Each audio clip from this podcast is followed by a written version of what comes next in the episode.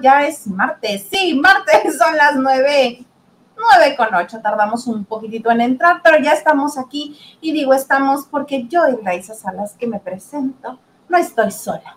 Me acompaña el plebe de la casa Hugo Alexander Maldonado. Oye, por poquito y si andabas estando sola el día de hoy. porque porque tú estás rete lejos, pero en el centro del país y los que estamos así como aquí al ladito andamos todos ciscados porque nos acaba de temblar fatal. Esperemos ahorita este todos los jefes de gobierno están tuiteando que pues evidentemente están mandando a hacer sus este, búsquedas para descartar, esperemos que no haya daños este materiales. Y este ya en Twitter dicen que el sismo fue en Guerrero de 6.9 de ahí que pues sí se sintió feo, la verdad. Sí, sí, sí, este, obviamente ahí en Morelos fue los que primero lo sintieron y ya después llegó a la Ciudad de México. Yo me estaba terminando de bañar y en eso me empieza a decir, mamá, estate yo así, no, estás loca. Y no, que estás loca y me empezaron a mover tu Majadero pelado, ¿por qué le dices cosas así a tu mamá? Porque luego dice que tiembla y no tiembla. Pues ahora sí tenía razón. Oye, es la segunda vez que nos tiembla así para empezar el programa. No, la otra vez ¿Estás de acuerdo? ya al aire. Ya estábamos al aire que comienza. Rájale. Acuérdate que fue cuando estaba saludando a Marichuy. y esta que. Ah, te digo que faltaba un segundo para entrar. Sí. Y ahorita ya te veo congelado. No sé si te congelaste tú. Lo que pasa es que te estás volteando. No sé por qué. Te estás volteando. Si quieres, este yo empiezo a saludar y tú te reconectas, ¿va? Va, que va. Ahora pues, porque también tenemos hoy un invitado, Alejandro Zúñiga, que va a estar con nosotros y va a estar pues platicando con nosotros acerca de los eventos más importantes que, oigan, qué bárbaros. Mm, lo bueno de tener un hito es que de lo que no me entero yo, él me lo cuenta. ¿A poco no supiste? Pues fíjate que y ya me comienza a contar todo, ¿no? Este, y ahora también tengo a mi querido Nacho Rosas, que este, qué bárbaro, qué influyente, qué rapidez, qué maravillositud. Oigan, por cierto, les menciono Nacho Rosas porque tenemos un bonito grupo de WhatsApp para toda la gente, pues que así guste estar. En, en él eh, nos escriben a lavando de noche gmail.com y este, les mandamos la liga para que puedan estar con nosotros en ese grupo de WhatsApp y nuestro querido Nacho Rosas, todo lo que veas irrelevante, todo lo comparte ahí, es nuestro bonito jefe de información. Sí, sí es. Te digo que yo ahora me entero más por él, ya luego me entero que, ay, mira, Nacho yo lo había puesto. Sí, mira, Nacho Rosas nos dice buenas noches, buenas, buenas, saludos a todos los lavanderos y por supuesto a Isa, Huguito y señor productor. Buenas, buenas. Y nos dice saludos a las nuevas integrantes del cuarto de lavado, Pili y Xochitl. Tenemos dos nuevas integrantes. Tenemos tres, de hecho. Hay otra este, que se agregó hoy, pero no me acuerdo. Gaby, Blanca. Una de ellas. Sofía, Regina. Ah, o sea, tipo, pura niña bien. Sofía, Regina, Obi. Sí, muchas gracias, Nacho. ¿Qué nos dice Raquel Hernández? Dice, ala, hasta las 9.20, acabo de ver el crew y pone emojis llorando, nos abandonan. Es de lo poco bueno de espectáculos que hay en YouTube y se van y pone caritas tristes, plebe. A ver, ¿me explicas, por favor, qué pasó ahí? Cosas.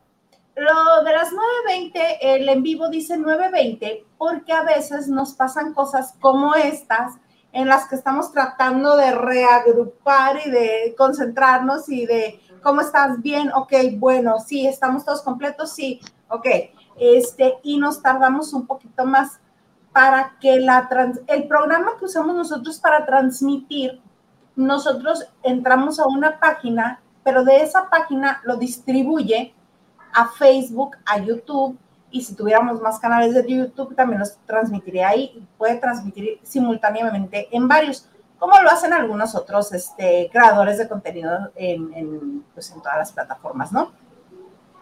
Pero si entras tarde, la transmisión es, en, en particular la transmisión de Facebook, se bota y ya no te permite transmitir en la misma liga que lo creaste. Por eso es que alguna vez tomamos la decisión de ponerlo un poquito más tarde, posponerlo un poquito más, pero entrar lo más puntuales posibles. Y ya los hemos sorprendido, ya los hemos sorprendido, ¿verdad, plebe?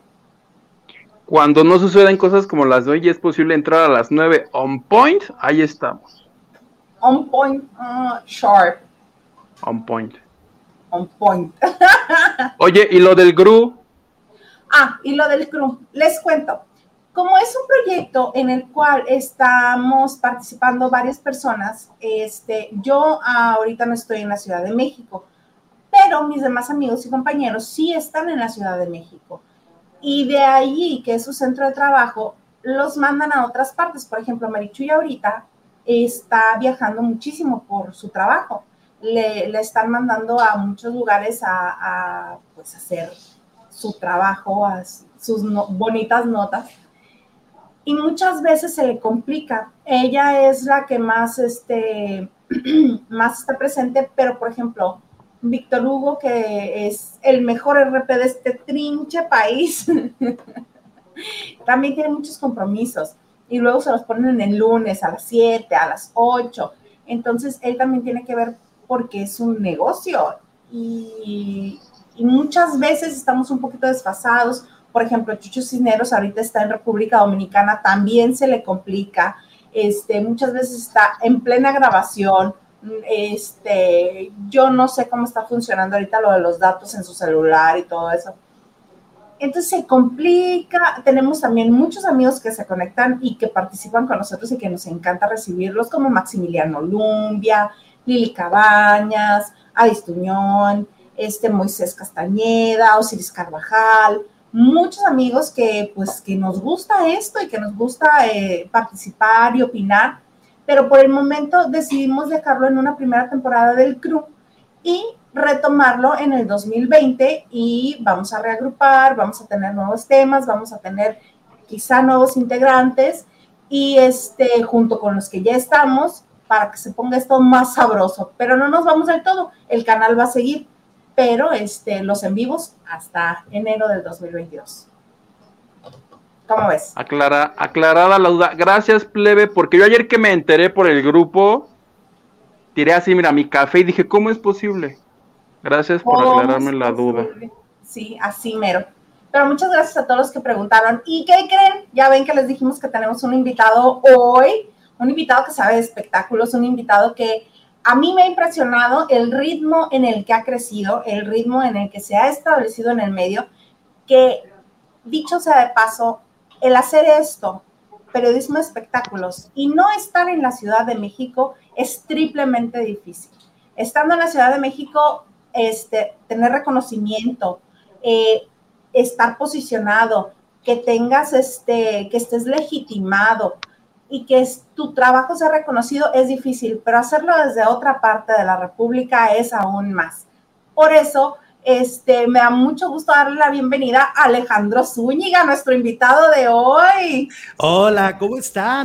A ver, déjenme acomodarme aquí en la cámara. Bravo, Alejandro. Oye, yo asustado. Isa no está asustada. Ajá. No sé tú, ¿tú estás asustado? ¿Tienes miedo de que se acabe el mundo en este momento? Oye, qué fuerte lo que acaban de comentar este, sobre el, sismo. Además, creo que un, como una hora antes vi que tuiteaban sobre como un rayo, como un ruido raro también que se escuchó, ¿no? Eh, antes. Ah, sí, lo del rayo no lo vi. Vi un mensaje, mira. A partir de hoy ya voy a dejar de ignorar los mensajes y uno noticias, porque me llegó uno de que ha estado temblando mucho y fue así, no me estés fregando. Era como una... Saben que yo tengo una alerta muy buena en el programa y ella eh, da predicciones sobre famosos y sobre el mundo y dijo que en septiembre venía un temblor fuerte en la Ciudad de México. La verdad es que es muy buena y siempre da este tipo de comentarios que la gente podrá decir, ay, no creemos, pero qué tal cuando acierta, ¿no? Pero es que en septiembre siempre suceden los, los, este, los temblores o los sismos más fuertes en la Ciudad de México. Siempre les va muy mal, ¿verdad? Exacto, también en el 2017, un 7 de septiembre tembló. Ay, no, no, no. Sí, sí está, está muy fuerte. A mí nunca me ha tocado en un temblor así en la Ciudad de México, afortunadamente, este, pero debe ser o sea, debe ser difícil. No creo que a todo mundo le pase como a, como a Hugo que dice que, que no, no estoy temblando. No creo que a todo mundo le pase igual. Es que hay ocasiones en que no lo sientes, es verdad, puede ser de, de 6, 7 y no lo sientes. A mí varias ocasiones, este, sobre todo si, si estás en, en la etapa de sueño más, este, más pesado, sucede que no te enteras porque la mayoría son oscilatorios, a menos de que sea trepidatorio y, este, y más. Ajá. Ok. Sí, a mí de hecho una vez una, una, amiga me habló y me dice, no, no te están arrullando, levántate, está temblando. yo, ah, qué miedo. Oye, a propósito de sismos, les cuento, no estaba en el guion plebe, pero me acabo de acordar, Aida Pierce, la, la comediante, la actriz, que también canta, ella me yo la entrevisté porque dice que todo el año de la pandemia no salía por su mamá, su mamá tiene 90 años, 92. Dice, si yo salgo a trabajar, corro el riesgo de contagiarme y si yo contagio a mi mamá, dice, va a pasar lo peor. Es la razón por la que no aceptó trabajo. Y me contó que cuando tiembla así de fuerte, ellas viven juntas ya en este momento, pero que por lo mismo no la puede mover. Dice, Hugo, desde hace muchos años, lo único que hago cuando tiembla así de fuerte, la abrazo, me pongo a rezar. Es lo único que puedo hacer por ella. Dice, no la cargo porque si la muevo, corro el riesgo de lastimarla. Me acabo de acordar ahorita de ella, le voy a escribir, ¿cómo está? Y así es con mucha gente, este, pero bueno, eh, regresémonos un poco. Alejandro, para la gente que no ubica, ¿dónde estás, este, dónde radicas, desde dónde transmites? Desde Ciudad Juárez, Chihuahua. Ah, arriba del norte. Sí, en la, mera frontera, este, casi a dos pasos de, del Paso, Texas. Ya ven que esta ciudad tiene esa ventaja que estamos súper cerquita. Yo, de hecho, vivo casi en el, en el bordo. Estoy prácticamente con un pie en, en la línea divisoria en Estados Unidos, exactamente. Y pues sí, desde acá transmito. Me encantó el comentario con el que iniciaste, me encantó lo que dijiste, porque en realidad sí creo que es muy complejo hacer un buen programa de, información de espectáculos no estando en la Ciudad de México. Este, durante muchos años pensé que era imposible, pero la vida me dijo, no, no es imposible, sí se puede. Sí, sí se puede. Yo, yo entiendo exactamente de lo que me hablas porque yo soy originaria de aquí de Mexicali y actualmente radico en Mexicali. Este, entonces, perfecto me sé el tema de la frontera, del cerco divisorio, de este muro que según Trump iba a, recorrer todo, este, todo lo largo y ancho de la, de la franja fronteriza con México. Pero aquí hasta se les cayó con un vientecito Oh, bueno. México. No estaba muy bien hecho. Oye, que lo que acabas de decir es cierto, y no sé si te pasa, y, seguramente me dirás que sí, que, que, lo que sucede también es con los mismos compañeros del medio que te malmiran y que creen que por no vivir en Ciudad de México no tienes un valor, no tienes una trayectoria, como si todos los periodistas del mundo tuvieran que estar en una sola ciudad, ¿no? Y, es que, a diferencia de otros países, eh, en México casi todo está centralizado. Sí. Casi todo.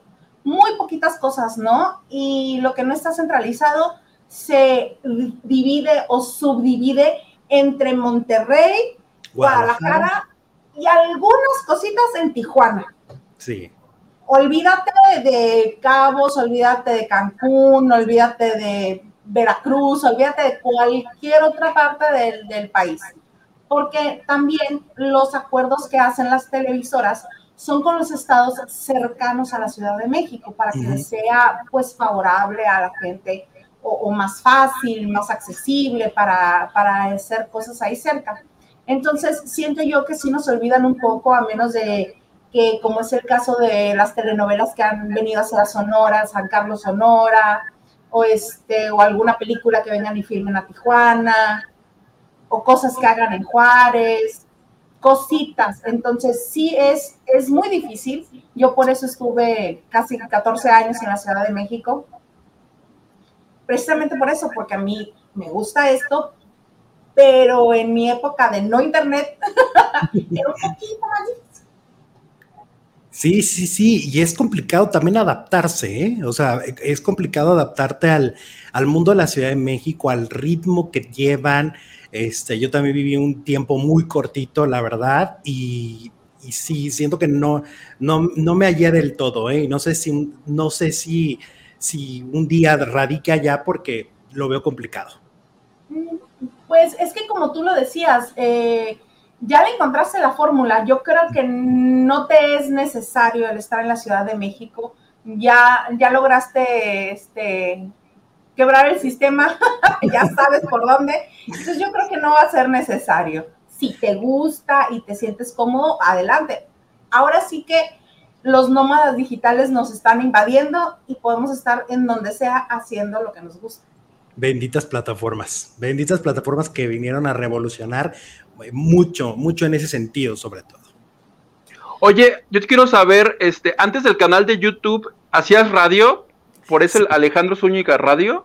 Correcto, sí, por eso es mi este, usuario, porque yo realmente pensé que toda mi vida iba a ser radio. O sea, pensé que ahí me iba a quedar, este, había hecho un poco de televisión de manera eh, local, pero sobre todo radio desde los 17 años, desde el 2000, 2003 em, había ya, este, no, 2001 había ya estado en, en los medios, pero solo radio y de repente me llegaban a invitar a alguna cosa para tele, llegué a hacer algunos pilotos que luego ya no salían, etcétera. Entonces duré aproximadamente como 10 años solo haciendo radio. Solo, solo radio, solo radio 10 años. Y por eso cuando entré a Twitter, por eso cuando entré a, YouTube, por eso cuando entré a todas las plataformas, pues el usuario era Alejandro Z Radio, porque dije, de aquí soy, de aquí no me voy a mover pero pues de repente la vida te sorprende, ¿no? Y, el Internet empieza a cobrar mucha más fuerza y fui uno de los primeros que, levanté la mano y que dije, creo que por aquí hay un camino interesante, este, pero sí, principalmente, ahora sí que yo soy un híbrido muy extraño porque, porque vengo de medios tradicionales y me fui a Internet más que nada, porque hay gente que, que quiere al revés, ¿no? Hay gente que añora estar en la tele o en la radio convencional, pero yo en lo, en lo personal ya en este momento ya no. Es que hay algo muy cierto y algo que mucha gente no lo ha tomado de esa manera, pero sí cada vez es más este, evidente. Las redes sociales han servido como el casting para los medios. Entonces, si te ven en redes sociales, si te tienen presente, si conocen tu trabajo a través de cualquier red social, que ahora la que está en boga es TikTok, de ahí te sale trabajo. Lo ven como un escalón, ¿no? Claro, pero, pero mucha gente dice, mm, necesito a alguien, ay, tú conoces a alguien, ay, fíjate que yo el otro día vi a alguien y así van saliendo. ¿O tú cómo crees que conocieron los diseñadores Dolce y Gabbana a, a Juan Pablo Zurita? Zurita. Claro. Zurita. ¿Cómo crees que lo conocieron? Claro, claro. O ahorita, por ejemplo, en el programa... Por la serie de Luis Miguel. Ah, claro. Por supuesto. Ahorita el, programa estelar de Televisa tiene un youtuber, ¿no? En, el detrás de, en el, en, este, en alguna Ay, no me lo recuerdes que me da dolor de estómago, se me hacen moño las tripas, habiendo tantos porque lo invitaron a él. Sí, sí, ¿Cuál, cuál, ¿En cuál programa? En el retador. Ah, ya, el chavo este investigador, no sé, chismoso. Ese mero, ajá, exactamente. Yo ni sabía quién era. Pues es que habla mucho de, habla de autos, ¿no? Sobre todo. Ok. de, habla de que se atraviese, porque precisamente es un, quiero ser famoso por ser famoso, punto. Y es muy amigo de Luisito Comunica. Sí. Entonces, a través de Luisito Comunica es que mucha gente lo hemos conocido.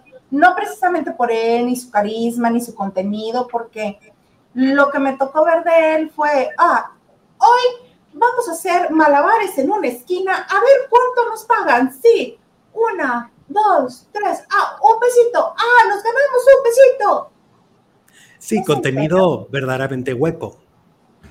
Sí, entonces no creas que a mí me hace mucha gracia ese señor. Hubiera preferido mil veces que hubieran invitado a este a Luisito, pero probablemente con la cantidad de seguidores que tiene, lo que gana, lo que hace, exactamente les iba a salir muy caro. No. Pero este. ¿Te imaginas lo que hubiera cobrado? No, no, no. Yo creo que no, se tuvieron que conformar con el amigo de Luisito. Pues sí, si no tenemos a Luisito, pues el amigo de Luisito.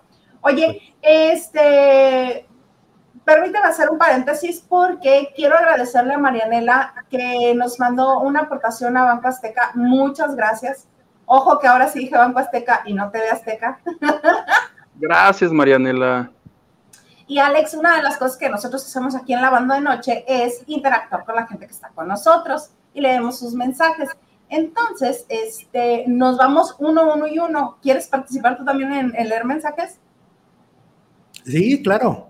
Va, ok, empiezo Guido. Súper.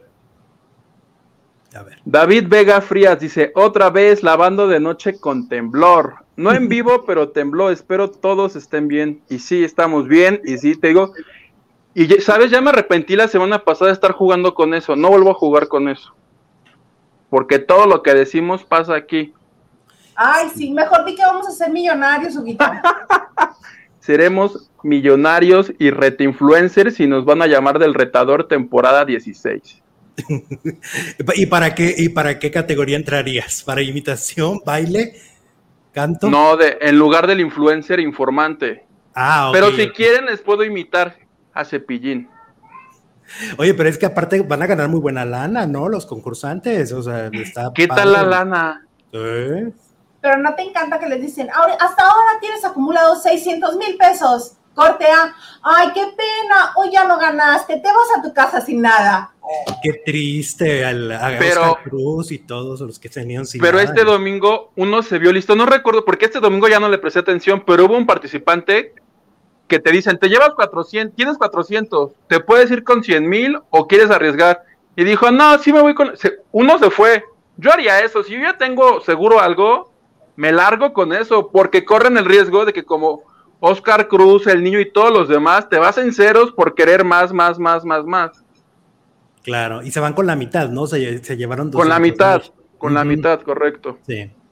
Sí, pero sí es este un volado saber si, si vas a, a volver a ganar para irte el siguiente con la mitad o ya de una vez te vas con lo que tienes. Exactamente. Lore González, yo quiero que empiece para ver, ver a mi hermano Alejandro Zúñiga. Es mi hermana, es mi hermana en, ¿En la vida real. Ok. Sí, sí, no crean que. No, yo no, yo no uso, eso lo usa mucho Jorge Carvajal, ¿no? decirles hermanas, yo no. O sea, no es una palabra que yo utilice. Este, ella, sí es mi hermana. Saludos, hermana de sangre. Saludos, Lore. Gracias por vernos. Dale like, por favor. Por favor. Y que se suscriba.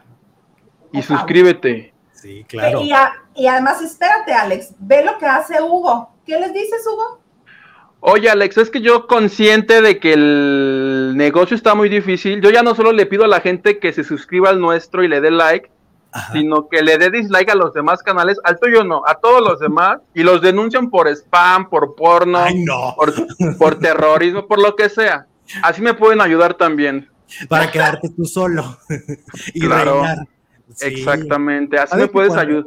Cuando yo empecé en esto de, YouTube, la verdad es que no había canales de espectáculos, este, y hoy hay, pero bueno, hay muchísimos, ¿no? Es impresionante, pero en aquel momento, pues ni Ventaneando había creado su canal, o sea, Ventaneando lo creó como en el 2013. Si subían algo de Ventaneando era pirata. Eh, pero hoy es impresionante cómo ha dado eh, esta, esta fórmula realmente en YouTube, ¿no? Hay buenos, malos, regulares, pero todos están ahí. ¿Tú en qué año saliste? 2011. Y ni siquiera era en vivo, ¿verdad? No existía el en vivo aún. No existía el en vivo. Me acuerdo que, mira, de hecho hay videos míos del 2009 pero esos no fueron como en el canal oficial, fueron como un experimento que tardabas horas en subir. O sea, era impresionante porque pues era una plataforma todavía que apenas estaba eh, naciendo y entonces era muy complicado, ¿eh? Subir un video duraba, te aseguro que un video como de dos minutos te tardabas como unas nueve horas. De verdad. No una noche entera, lo dejabas toda la noche subiéndose. Sí, y ya en el 2011 lo tomé en serio y, y lo que hacía era videos con una imagen y voz en off precisamente para que no fuera, no fuera tan pesado, y ya después aparecía cuadro, pero como a los cuatro años, creo. Que precisamente por eso era que en aquel tiempo te recomendaban que los videos no excedieran cinco minutos, ¿verdad? Y ahora entre más largo es mejor, O sea, cómo han cambiado las reglas, ¿no? Hoy hacer un video de una hora, hora y media, dos horas, es lo que más recomiendan. Entonces, es súper diferente. Los en vivos empezaron, creo que hace tres años más o menos. También fui de los que, es que soy muy inquieto en ese sentido, en, la, en que quiero inmediatamente cuando sale algo nuevo, me gusta arriesgar y empecé a hacer los en vivos. Lástima que me enfermé y paré unos meses este, para, yo creo como unos seis, siete meses, porque no, no me sentía con la energía para hacerlos en vivos y solo hacía grabados, pero este, sí son como tres, cuatro años que empezaron los en vivos. ¿De qué te enfermaste? Sabes que, bueno, al principio no me encontraron, durante muchos meses no, o sea, yo simplemente no me podía ni levantar de la cama, estaba súper eh, agotado, o sea, no, em, me sentía muy, muy mal, no tenía energía, muy mal. Y pasé por todos los médicos, por todas las especialidades, hasta que me diagnosticaron apnea de sueño. Entonces, este, que es esta obstrucción aquí, que se obstruye y que dejas de respirar en las noches. Es, y duré eh, con un aparato durante un año y medio más o menos. Estuve con, con un aparato, ese aparato sí me ayudó mucho pero este, pues estoy en proceso de, de, curación. Este, no me he operado porque una de las opciones puede ser la operación, pero algunos aseguran que no, no, no ayuda tanto y otros decían que pues es para toda la vida el aparato. Entonces yo me resistía un poco, busqué alguna opción y por ahí una de una fan, una farandulera, me dice, ¿sabes qué? Yo tengo ciertas terapias que te puedo ayudar con esto, te puedo curar yo la verdad entré muy escéptico a esta cuestión. Son terapias donde no estoy de manera presencial, se llaman Sahama, y yo entré así como muy dudoso, pero dije no tengo nada que perder. Ya estoy con el aparato todas las noches, ya lleva un año y medio todas las noches durmiendo con el aparato y, y de repente un día pues ya no tengo episodios de apnea. ¡Ay, qué bueno! ¿Y cómo te das cuenta que los tienes, esos episodios? Bueno, el aparato hace cuenta que te, te, te, mide, ¿no? En este caso, yo no, o sea, como no sabía que existía esa enfermedad, antes de que me diagnosticaran, no tenía ni la menor idea que existía, ¿no? Solo tenía problemas de insomnio. Yo decía, no duermo bien desde hace varios años, etc. Pero ya cuando me lo diagnostican y cuando compro este aparato, el aparato te, cuando te levantas en la mañana, le, le, lo apagas y ahí te dice cuántos episodios de apnea tienes por hora. Entonces, por ejemplo, yo con tres, con tres episodios de apnea por hora. Ya después con el aparato empezó a bajar a 1.5, 1.2. Entonces ahí te, te, va midiendo. Y cuando yo me di cuenta que la terapia que estaba haciendo me estaba funcionando, es cuando un día le pongo en la mañana y me sale 0.2. Entonces ahí es donde dije, ok, algo está pasando positivo. Y la verdad es que sí, me siento muy bien, y, pero sí, en el, principio, antes de que me diagnosticaran, fue terrible porque me dieron medicamento para la presión arterial, pero para la diabetes, pero la tiroides, pero todo, me daban para todo. Qué cosas, pues qué bueno que ya te sientes mejor y que descubrieron lo que era, que es lo más importante. Y es muy común, es una enfermedad muy común, muy silenciosa y que la gente no la ubica, no hay mucha información de ella, pero en Estados Unidos es súper común, ¿eh? Y muchísima gente hoy por hoy usa ese mismo aparato que les digo. O sea, es, es, es que es como un tipo, parece como si fuera oxígeno, pero en realidad es aire a presión. Lo que hace es aventarte aire por, por la nariz para que esto no se obstruya y entonces no dejas de respirar. ¿Sabes qué famoso la tiene plebe o la tuvo? No sé si ya lo haya superado. Arad de la Torre. ah, ah, Hace mucho tiempo lo dio a conocer. Lo va a preguntar ahora que lo vea. Capaz que no lo ha superado y por eso sus bonitos comentarios de los voladores de Papantla. Debo decirte que hay una cosa que yo a veces, el señor me cae muy mal, me parece además odioso, eh, terrible. No me toquen a mi amigo Arad de la Torre adorado. A mí pues no me cae tan mal, pero, o sea, él platicando con él no me cae mal. Me parece que es este pesado, pesado, pesado a la hora de, este, de hacer comedia, que lo único que le encontraron que le funcionó y que estaba bien y que desafortunadamente se lo quitaron sin tener visión era Simón Dice. Pero, pero, pero además puede ser que sí tenga este humor que tiene medio pesadito y que sea de ese carácter por la enfermedad. ¿eh? Si él no, no está usando el aparato, no se está curando, sí te genera mucha irritabilidad. No, pero según yo sí se lo trató, fue a lo que se conoce como... Yo quisiera saber qué es una clínica del sueño. Tú llegas y dices, oye, fíjate que no he podido dormir, ayúdenme, y ahí te ayudan a ver si tienes algo de esto. Tenga sus, gotas, tenga sus gotas de clonazepam, duérmase. No, sí, yo justo. Un chingadazo, váyase a dormir. Ahí compré el aparato, o sea, en una clínica de sueño, y lo que hacen primero es con es eh, te rentan un aparato para que te mida esa noche, tú lo conectas, te mide justamente qué es lo que pasa, cuántos episodios de apnea tienes, etcétera, y ya este, es que aparte el aparato trae un chip, entonces la información la manda directo a la clínica de sueño y ahí tienen todo tu registro. Oh, nice. Sí. Sí, sí. Está bueno, plebe. Es una enfermedad cara, ese es el problema, que entonces la gente también luego no quiere ir porque cuando te dicen cuánto cuesta el aparato y cuánto cuesta todo el tratamiento, te vas para atrás, o sea, ese es el problema. Sí. Sí, esas enfermedades de rico, ni modo, Alex, te tocó. No, yo te lo juro que yo decía, no puede ser, o sea, ¿en qué momento, este, sí te, pues sí te angustia mucho? Porque además decía yo, en ese momento tenía 35 años, yo dije, bueno, a partir de ahora dormir con esto, o sea, así ya, de por vida, se me hacía muy complicado, porque aparte, o sea, no, quieras o no, le mandas un mensaje a, a tu mente de estoy enfermo, porque todas las noches tengo algo aquí en, este, con lo que tengo que dormir, porque si no, quién sabe qué pase, ¿no? A mí lo que me pasó es que me daban taquicardias. Entonces despertaba, después de haber tenido un episodio de apnea, despertaba, ya no podía volverme a dormir y tenía latidos del corazón en 130, 140. Cuando deben de estar en 70, 80, ¿no? Exacto. Entonces a la mañana, ¿qué pasa? Que hace cuenta que hubieras corrido un maratón como si hubieras corrido un maratón, entonces estás, agotado, estás todo cansado. Mira, yo conozco a alguien que debería de irse a tratar de eso.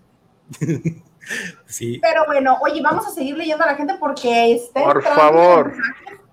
Dice Lucy Carrillo, tembló en Aguascalientes. Híjole. También. ¿Cómo están por allá? Te toca, Alex. Dice, bonita y temblorosa noche, saludos Isa, Huguito y Alejandro, yo aquí comiéndome un bolillo, es eh, Luba Herrera, ¿verdad? Para el susto, pues sí, el bolillo para el susto. Sí, la verdad es que está, está muy difícil, ¿no? Siempre, aunque a veces ya se acostumbren y todo, pero hay gente que tiene ataques de pánico cuando, cuando empieza a temblar, ¿no?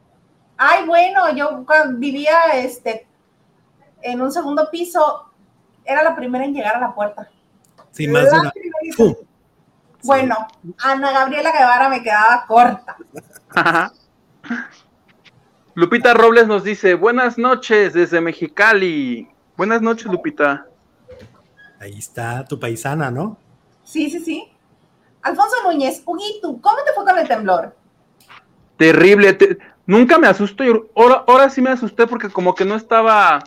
Como estaba yo preocupado por la transmisión, yo así, no, no me estás molestando. Y cuando sentí el trancazo dije, ay, güey, afortunadamente solo fue el susto. Ese es de Alex. Margarita Olivares, ¿verdad? Dice, ya quiero ver a Alexito, saludos. Muchas gracias a todos los faranduleros que van a andar eh, ahorita en vivo y que yo sé que al verlo después grabado, aquí van a andar poniendo comentarios y que se suscriban, que se suscriban. Yo la verdad este, hay canales a los que prefiero no ir, pero aquí cuando me hicieron la invitación, de verdad dije, pero con todo, gusto, los ubico perfecto desde siempre, entonces los dije, no, claro que sí. gracias. ¿A quién le dijiste que no? No, no es cierto. no, yo sé a quién le dijo que no, pero me gustaría tocar ese tema un poco más adelante, porque sí está interesante todo este rollo extraño que se hace entre la gente que, que genera contenido para plataformas este, digitales y me gustaría saber tu punto de vista. Pero vamos a seguir un poquito más con los mensajes y ahorita vamos a ello. ¿Sigues tú, Guito? Carlita, sí. Saludos bellos, dice, gracias a Dios no pasó a mayores, Huguito. Abrazo, papachador. Gracias, Carlita. Y pancito para el susto, un pancito. Y ni un pinche bolillo. en el grupo de WhatsApp ya les mandé un bolillo. Cristina Cuellar nos dice saludos. Saludos, Cristina. Saludos, Cristina. Carla Barragán dice besos a todos y nos manda ahí su emoji con el beso. nos manda besitos para todos. Alfonso Núñez dice, ¿qué rollo, Huguito? ¿Cómo te fue en el temblor? Sobreviví, gracias a Dios. Salió corriendo nada más con una toalla amarrada. Abracé a mi madre y dije, perdóname por ser un imbécil. Las mamás siempre tienen la razón. Perdóname por no creerte, mamá. Norma Andrea Oliver. ¿Oliver?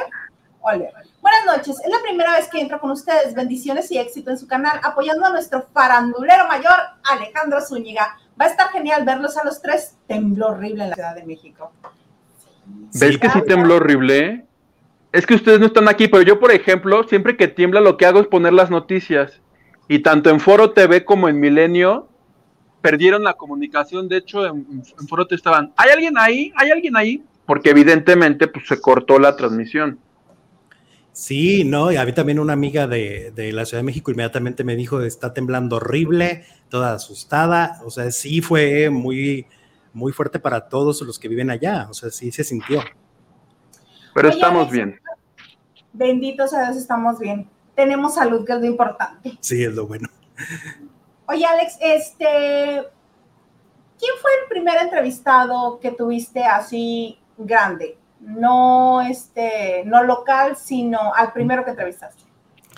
Sabes que em, por ahí del 2005, 2006, este, cuando ya llevaba un tiempo en radio, una compañera se le ocurrió, era mi compañera de programa, y se le ocurrió que por qué no entrevistábamos a famosos a distancia, muy famosos.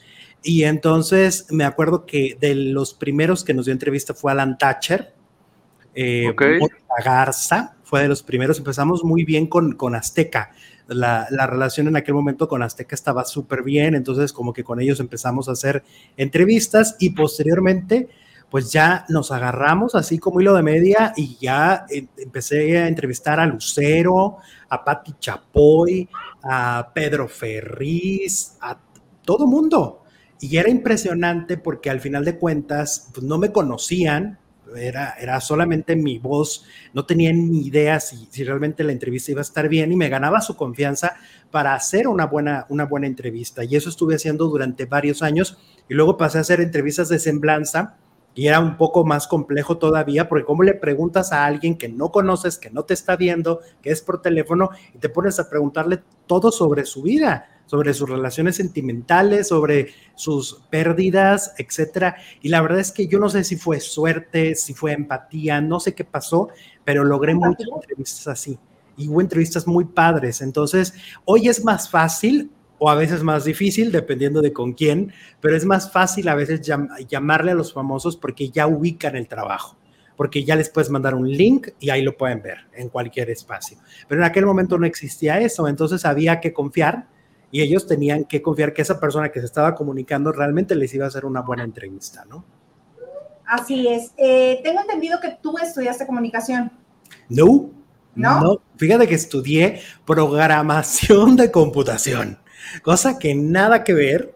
Este, estudié esa, esa carrera que obviamente hoy, pues, vaya, lo que aprendí en aquel momento, imagínense pues tenía 17, 18 años cuando, no, como 19 cuando terminé esa, esa carrera, ¿no? Este, que es una carrera técnica más que nada, y que fue después de la prepa, decidí hacerlo y fue como, o sea, hoy lo veo y digo, es que por algo fue, porque al final de cuentas, cuando llegó el Internet para mí fue como muy fácil, o sea, no me conflictuaba nada, todo lo entendía perfectamente. Eh, o sea, como ahorita les decía, al principio los videos en YouTube tardaban horas en subirse, para mí no fue problema, todas esas cosas, y digo, por algo fue, o sea, por algo en ese momento, pero termina, antes de terminar, empecé a, a trabajar y ya no me detuve, entonces ya no, ya no estudié una carrera universitaria porque ya no me pude detener, entonces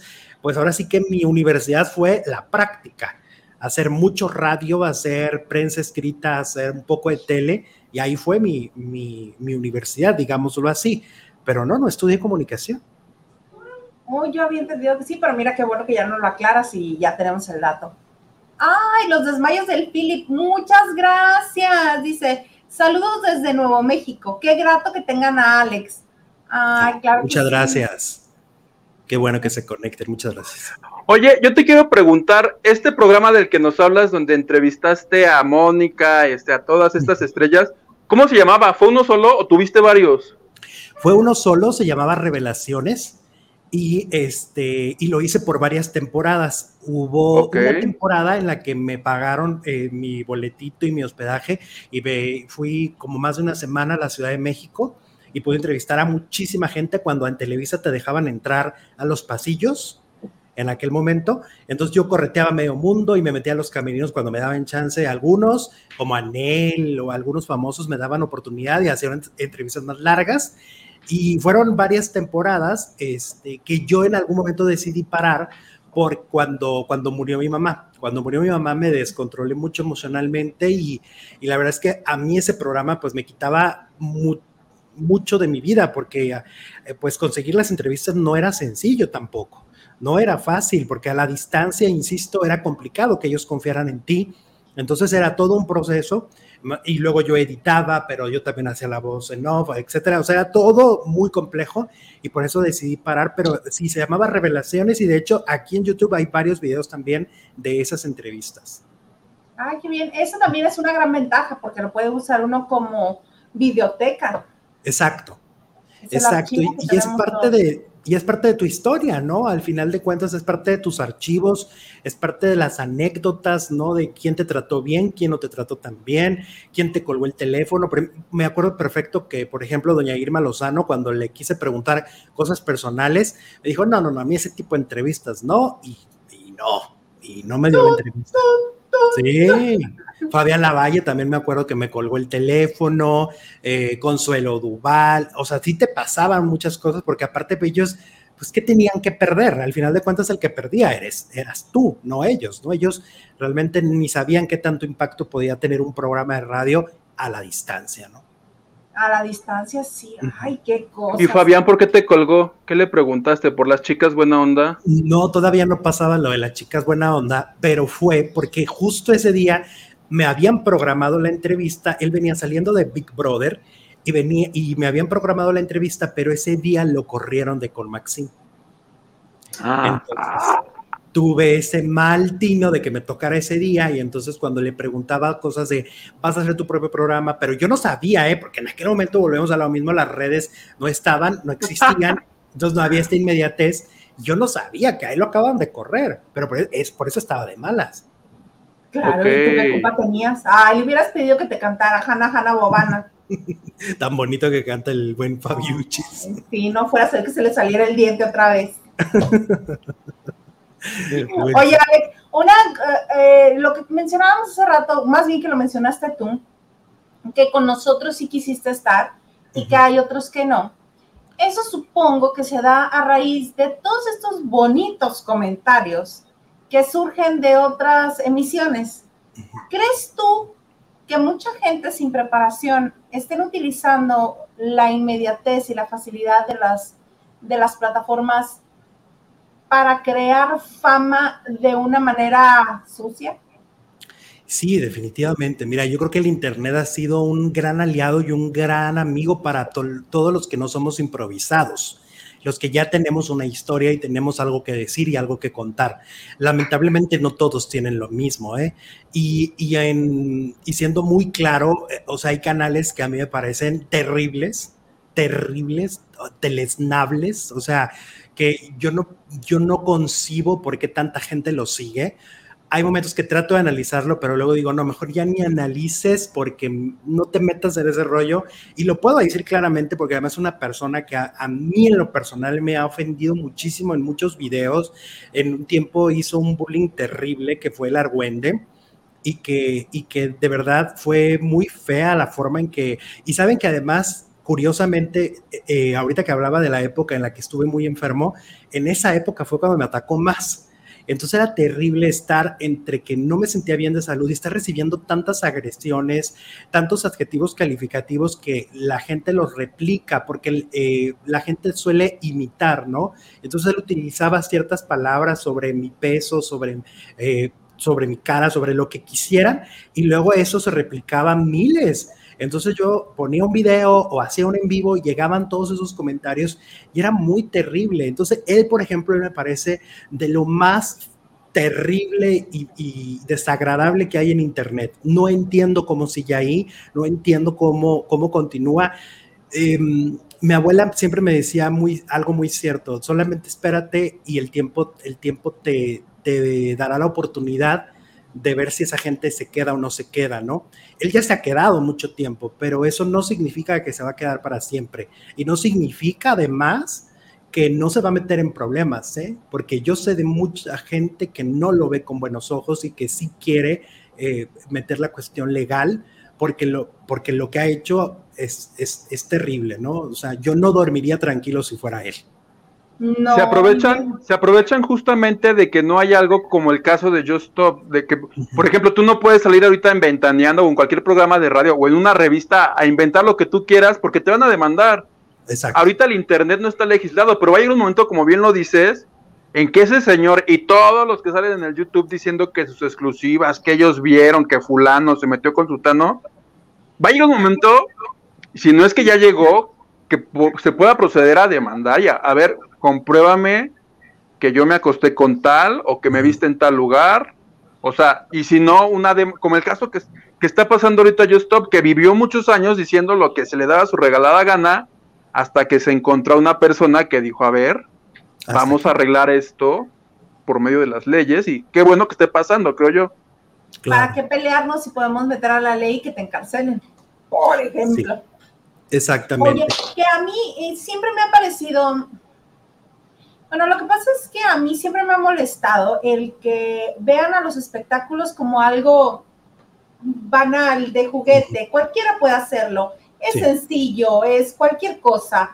Entonces, primero mi molestia profunda era porque cualquier fan de dos pesos se decía reportero de espectáculos. Y llegaba y este y con esta emoción de ver al famoso que siempre quisieron estar cerca obviamente disqueras, televisoras, este, producciones teatrales, pues les dan el paso porque les van a hacer preguntas bonitas. Y para ellos les convenía pues usarlos para promover su producto. Y siempre era mi eterno pleito. Comenzaban es que yo que tanto te amo, yo que siempre te invito, yo que... ¡Ay, ya! Prenso fan, órale, prenso fan Aquí no, aquí no cabe eso. Este, y siempre me he peleado con eso. Y ahora me peleo con que no cualquier cortapelo y no cualquier carga neceser es un reportero de espectáculos. Porque el, el, el ser reportero es un oficio y es un oficio que se merece respeto. Y que aunque la fuente sea espectáculos y que sea divertido y que sea entretenido, no significa que le vamos a faltar al respeto al oficio ni a lo que, ni a lo que amamos hacer. Este, y a mí sí me molesta que se llenó de toda esta gente y muchas veces, yo lo comenté en muchas ocasiones con Hugo, uno se detiene y dice, es que cómo voy a salir al aire si no tengo la infraestructura que merece la gente que nos va a ver y que es un respeto también para ellos. Claro. ¿Cómo voy a salir al aire si no estoy en la Ciudad de México, en mi caso ahora más reciente? Si no estoy en la Ciudad de México y no tengo la nota de primera mano y no la tengo fresca y yo no fui, ¿cómo voy a salir a decir, ah, sí, es que yo la... No, se merece un respeto, se merece una estructura, se merece un rigor, que a mí me parece este súper penoso que haya tanta gente sin la preparación, sin la experiencia, sin el conocimiento, sin la ética, que sale se murió fulanito, estamos bajo ataque, estamos bajo ataque. Aquí por lo regular procuramos no decir que, este, que aquí no somos ni cortapelos ni carganes de seres, porque pues aquí echamos puro relajito. Pero también existe el crew y ahí sí, bueno, me doy bueno. Entonces, este, yo sí creo que se separa, todo se separa y que si bien ahorita es el boom, lo va a seguir habiendo porque este, el morbo vende, desafortunadamente. Pero, mientras... También, luego se limpia el medio, ¿eh? O sea, luego también se va quien se tiene que ir. Sí, claro, porque también este, o no les funciona a gran escala como creían que les iba a funcionar, o, este, o no tienen el boom en el tiempo en el que ellos creían que lo iban a tener. Pero sí, esto, estamos en constante ataque, este, eh, que me des información en negros, que porque no tienes buen internet, pero si te interesa el dinero que te están mandando. No, a veces dicen que están en negros porque, la, porque los están censurando y que entonces que por eso aparecen así y lo único que hacen es generar como lástima, entre comillas, para que la gente les done, ¿no? Ahora yo digo, ¿por qué? O sea, yo creo que, que si les van a donar es porque están haciendo un trabajo digno, pero poner la pantalla en negro, ¿no? y, con el audio que tienen a veces y, es imperdonable lo que hacen simplemente porque tienen oportunidad que, o sea, yo pienso que a veces el, el, el Wi-Fi tendría que ser selectivo, no todo el mundo tendría que tenerlo. sí. Correcto. Me gusta, me gusta. El Wi-Fi tendría que ser selectivo, no todo el mundo tendría que tenerlo. Está muy bonito. De verdad, sí. Entonces es increíble cómo sí, mucha gente no tiene este rigor este, y, no se toman en serio, no se toman en serio y, para mí eso es muy importante. O sea, el, el no improvisar, el que pues al final de cuentas, y era un reclamo que yo le hice a, Flor Rubio recientemente, le dije, es que no pueden generalizar, no nos pueden poner a todos en, el, en la misma canasta, este, porque además, qué, fácil es hablar, pero no sabe todo, todo también lo que invertimos, ¿no? Ay, bueno, y, pero te refieres a Flor Rubio que tiene ahí a su a su esbirro número uno, que es una de las personas que yo creo que demerita tanto la profesión. Justamente, Justamente, o sea, eh, y, yo sé perfectamente y todos sabemos la historia que hay de, por ejemplo, de su reportero, ¿no? Este, y lo que ese reportero se ha atrevido a decir sin importarle tener ética o no, y sin importar qué es lo que está diciendo esa persona, ¿no? Y, y de verdad ellos no se enteran de lo que hay que invertir desde el Internet, eh, desde las luces, desde los micrófonos, desde todo lo que te involucra hacer un programa digno ¿no? Un programa que esté no faltándole al respeto a, quien lo está viendo, ¿no? Exactamente. Y eso incluye la información también. Sí, por supuesto. Imagínate, si no tienes un rigor y si no eres selectivo en qué decir o en qué no, pues entonces no, no, no te mereces esa posición y te mereces un lugar en el que miles de personas te ven diariamente o millones de personas, ¿no? Claro, ¿sabes también cuál es la otra que a mí me incomoda y me molesta muchísimo? Que, este, que se dediquen a esto porque no les dio el talento o el físico para ser cantantes o actores. Sí. Sí, sí. Y que ahora todo el mundo entrevista además, ¿eh? Si no se, han visto que... ¿Qué tal? Sí, ya todos tienen sus canales de entrevistas. Dicen, ¿en serio? Pero, pero ¿en qué momento, no? O sea, si nunca se han dedicado a esto. No, no es el tema que yo le digo a Eldisa, por ejemplo, que ahorita todos van y le declaran a Jordi cualquier cosa es morbosa. En cambio, si tú vas y se los preguntas para tu canal de espectáculos o para la revista, o se, se ofenden de que se los preguntes. Le digo a Isaac, allá van y lo dicen porque saben que ese video va a generar un millón de vistas y les conviene a ellos para hacer publicidad de lo que quieran decir. Por eso van y lo hacen. No, porque, no creo que ellos piensen que Jordi es este el periodista que México esperaba y le tienen que confesar esas cosas. Sí, claro. Sí, sí, sí. Ay, qué cosas. Pues sigamos entonces este, con mensajes, por favor, al señor productor. Aquí también tenemos señor productor. Lucy Carrillo, aquí jamás tiembla. ¡Qué susto! ¿Dónde estará Lucy? en Aguascalientes. Ah, ok, ahí está. o sea, que se, sintió en todo el centro del país, ¿no? Eso fue lo, complicado. En todo. Sí. Dice, ya, ¿cómo se pronunciará? Itap. Itap. Ajá. ¿Será, verdad? Sí, saludos desde Monterrey. Me encantan sus programas y es un gusto verlos juntos. Qué padre. Gracias, Itap. Gracias, gracias. Daniel Villegas dice, no viven en la Ciudad de México, se libran de los sismos. Ja, ja, ja, ja, Saludos. Pues Hugo y, yo no. Hugo le acaba de pasar y aquí Mexicali es zona sísmica. Tenemos la falla de San Andrés justo en medio de la ciudad. ¿Cómo no? Con todo gusto. No, yo sí, afortunadamente donde vivo no. No, no tiembla. Es una Daniel Villegas, ah, fue el que acaba de pasar. Hotel Sábalos. Saludos, faranduleros. Saludos. Ventura Andrade dice, buenas noches, saludos a todos, en especial a Alex, Jesús y a Tomasito, ¿no? Que es mi, eh, es mi co-conductor y además mi socio en el canal. Y pues el Tomasito es un perro chihuahua. Sí, que también ya es toda una personalidad de YouTube, porque aparece y te juro que nos sube las visualizaciones y la interacción. A la gente le gusta mucho cuando aparece el perrito, porque además está muy bonito, la verdad. Créale su Instagram para que sea todo un personaje. Sí, sí, hemos pensado abrirle su Instagram, pero a veces no nos da la vida con nuestras cuentas. Imagínate con la del perro. Se lo das al perro a ver qué pone. Wow. Ahí que le ponga, que le ponga. Es un trabajo completo. Yaneli, buenas noches, paranduleros. Acá estamos apoyando al éxito. Ay, gracias. Muchas gracias. Suscríbanse por favor a este también. Exacto, suscríbanse, suscríbanse. Y los que vengan cuando ya esté grabado, porque mucha gente lo verá cuando ya lo subieron por, por el horario, etcétera, y que también se suscriban. Oye, yo quiero saber, ¿tú tienes un horario fijo de lunes a viernes, el en el en vivo, o varía?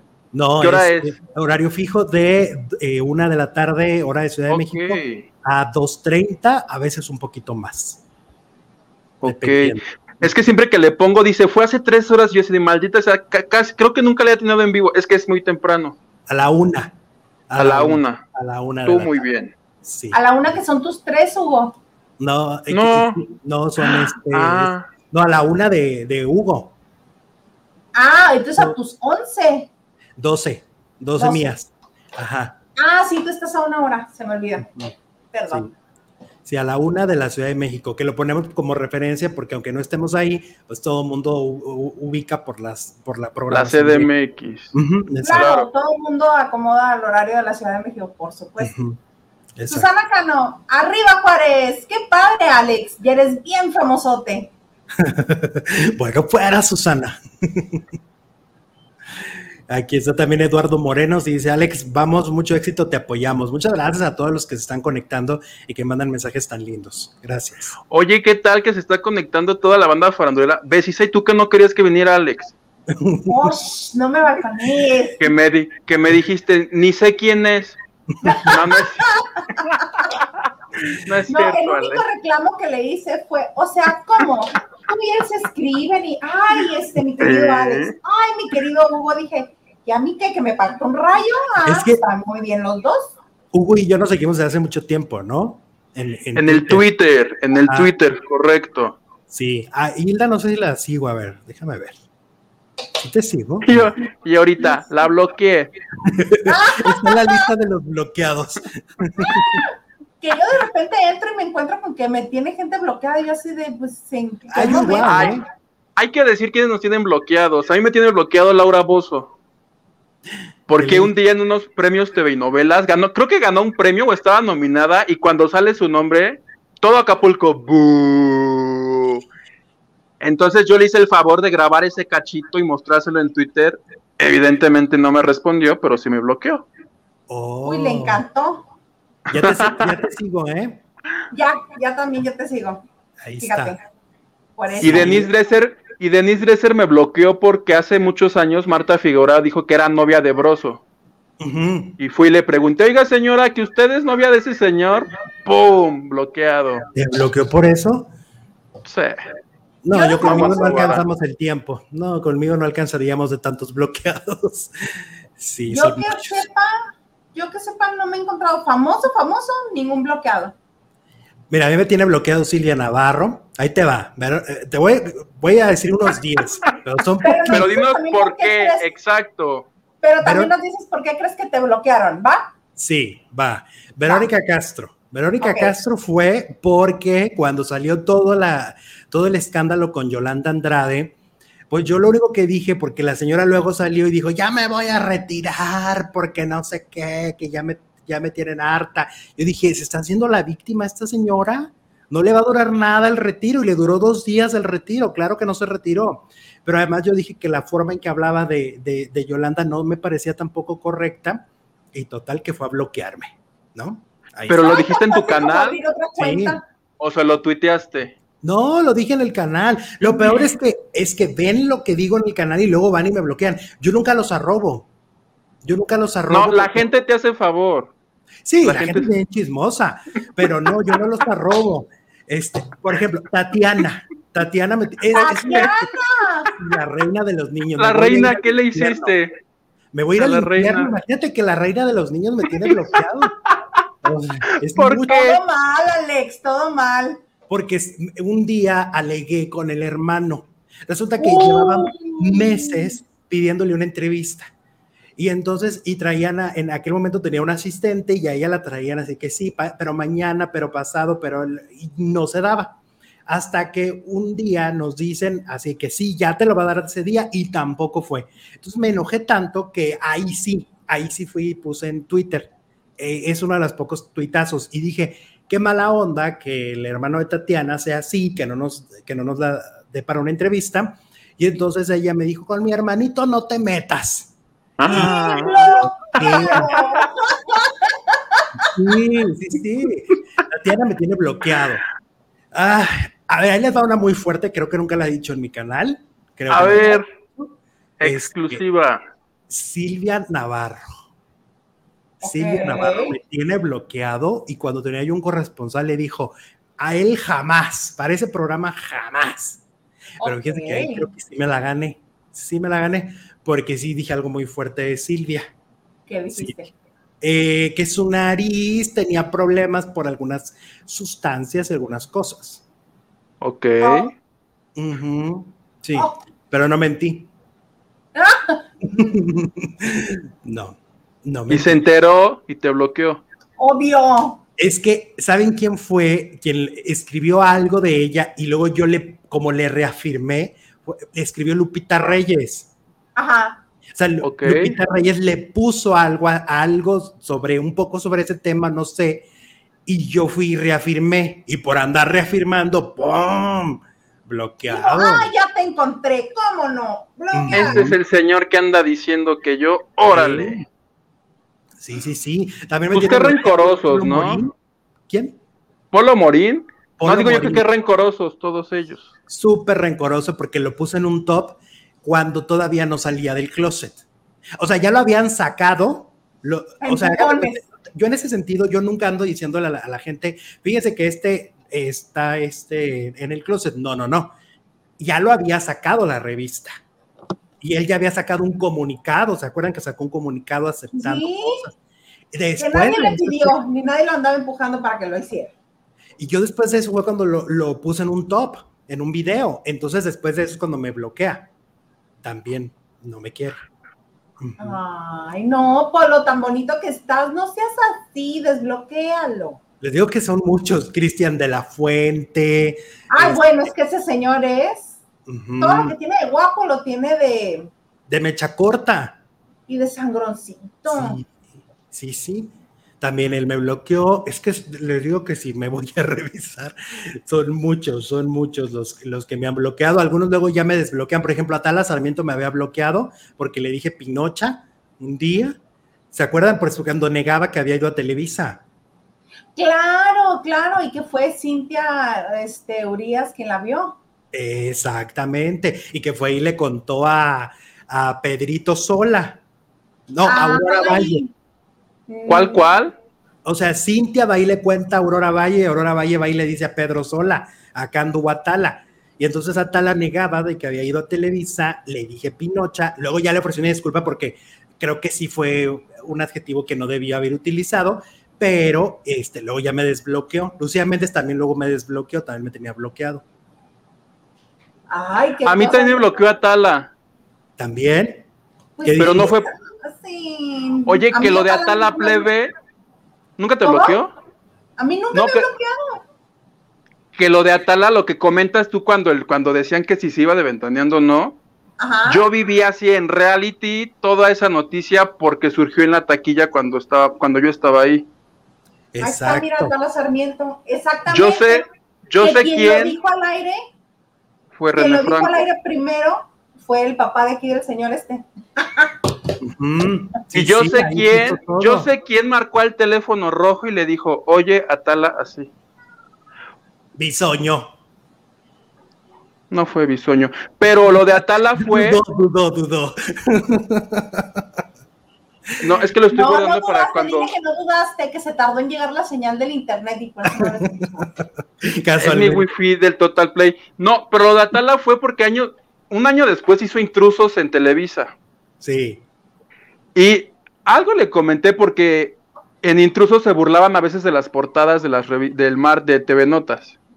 Y yo recuerdo que un martes ella se burló de un, de un actor que, pues si no eres gay, pues ya, y se reía. Corte A, ocho días después le publicaron algo horrible a ella y se, y se puso a llorar. Entonces yo, yo, hice, yo hice un video meme de eso y le hago. Cuando sale en la portada un famoso y ella, ja, ja, ja, ay, que te valga gorro.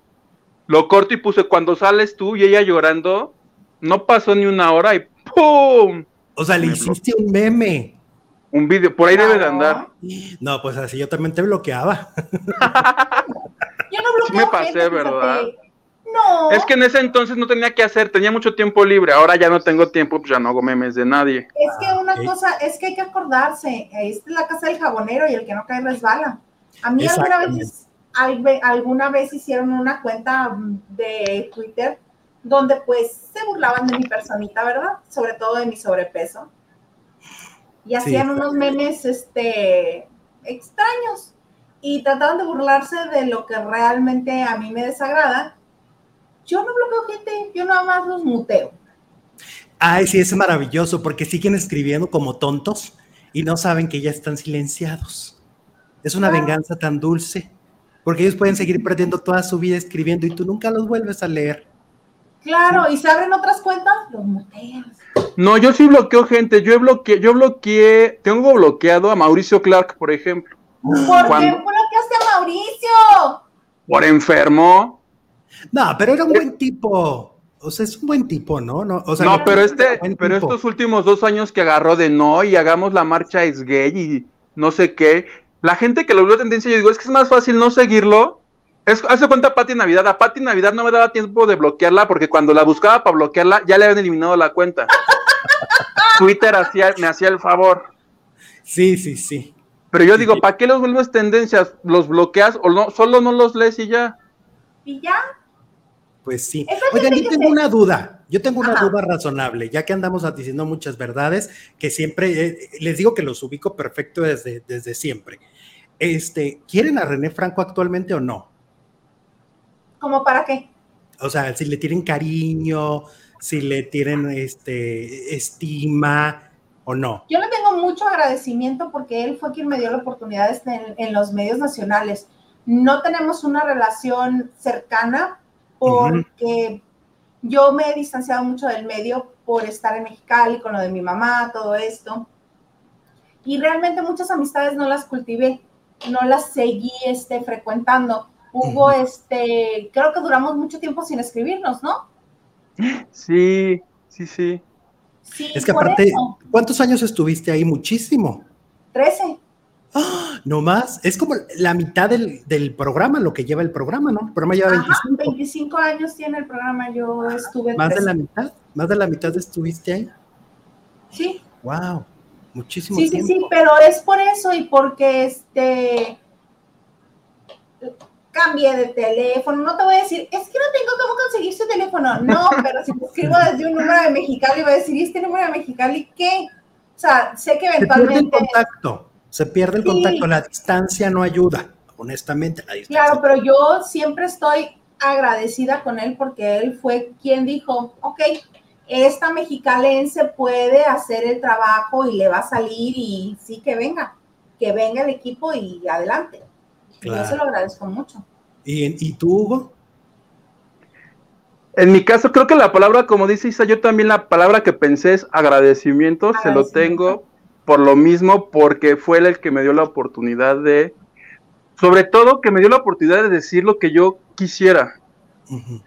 Porque en ese programa tuve la oportunidad como de hacer todo lo que dice en la universidad que no hagas, bueno, en la universidad también me decían es que los espectáculos, que usa tu talento, porque a mí lo que me molesta de las universidades es que todos los programas de comunicación te los enseñan basados en política. O sea, todos quieren o que tú seas Carmen Aristegui o La Jornada o eso, y eso es como lo o el canal 11 o el 22, quiere que seas así. Y que son los de hueva, son los de hueva. Exacto.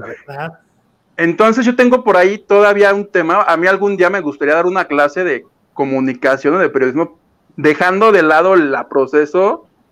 Y antes hacía la broma que la revista a citar era el TV Notas, pero ahora va a ser el TV y novelas. Va a ser, yo lo voy a basar todo en los chismes de los famosos. Entonces, René me dejó decir a mí lo que yo quise, la línea que yo quise seguir, hablar de lo que yo. Él nunca llegó y me dijo, tú vas a decir esto. Entonces, esa es la razón por la que le tengo agradecimiento. Claro. Y la formación que da, exacto. Sí. Sabes que yo un día fui a dar una, una plática a una universidad, a la, Universidad Autónoma de Chihuahua, y me invitaron para hablar justamente del periodismo de espectáculos y todos, se, todos me quedaban, se me quedaban viendo como de, ¿es en serio el periodismo de espectáculos? se puede hacer con toda esta estructura, ¿no? Porque sí hay que tener una estructura, como tú ahorita lo decías, no es solo llegar y decir cosas nomás por decirlas, tiene que haber un rigor y llegué y lo compartí y todos de verdad no daban crédito, ¿eh?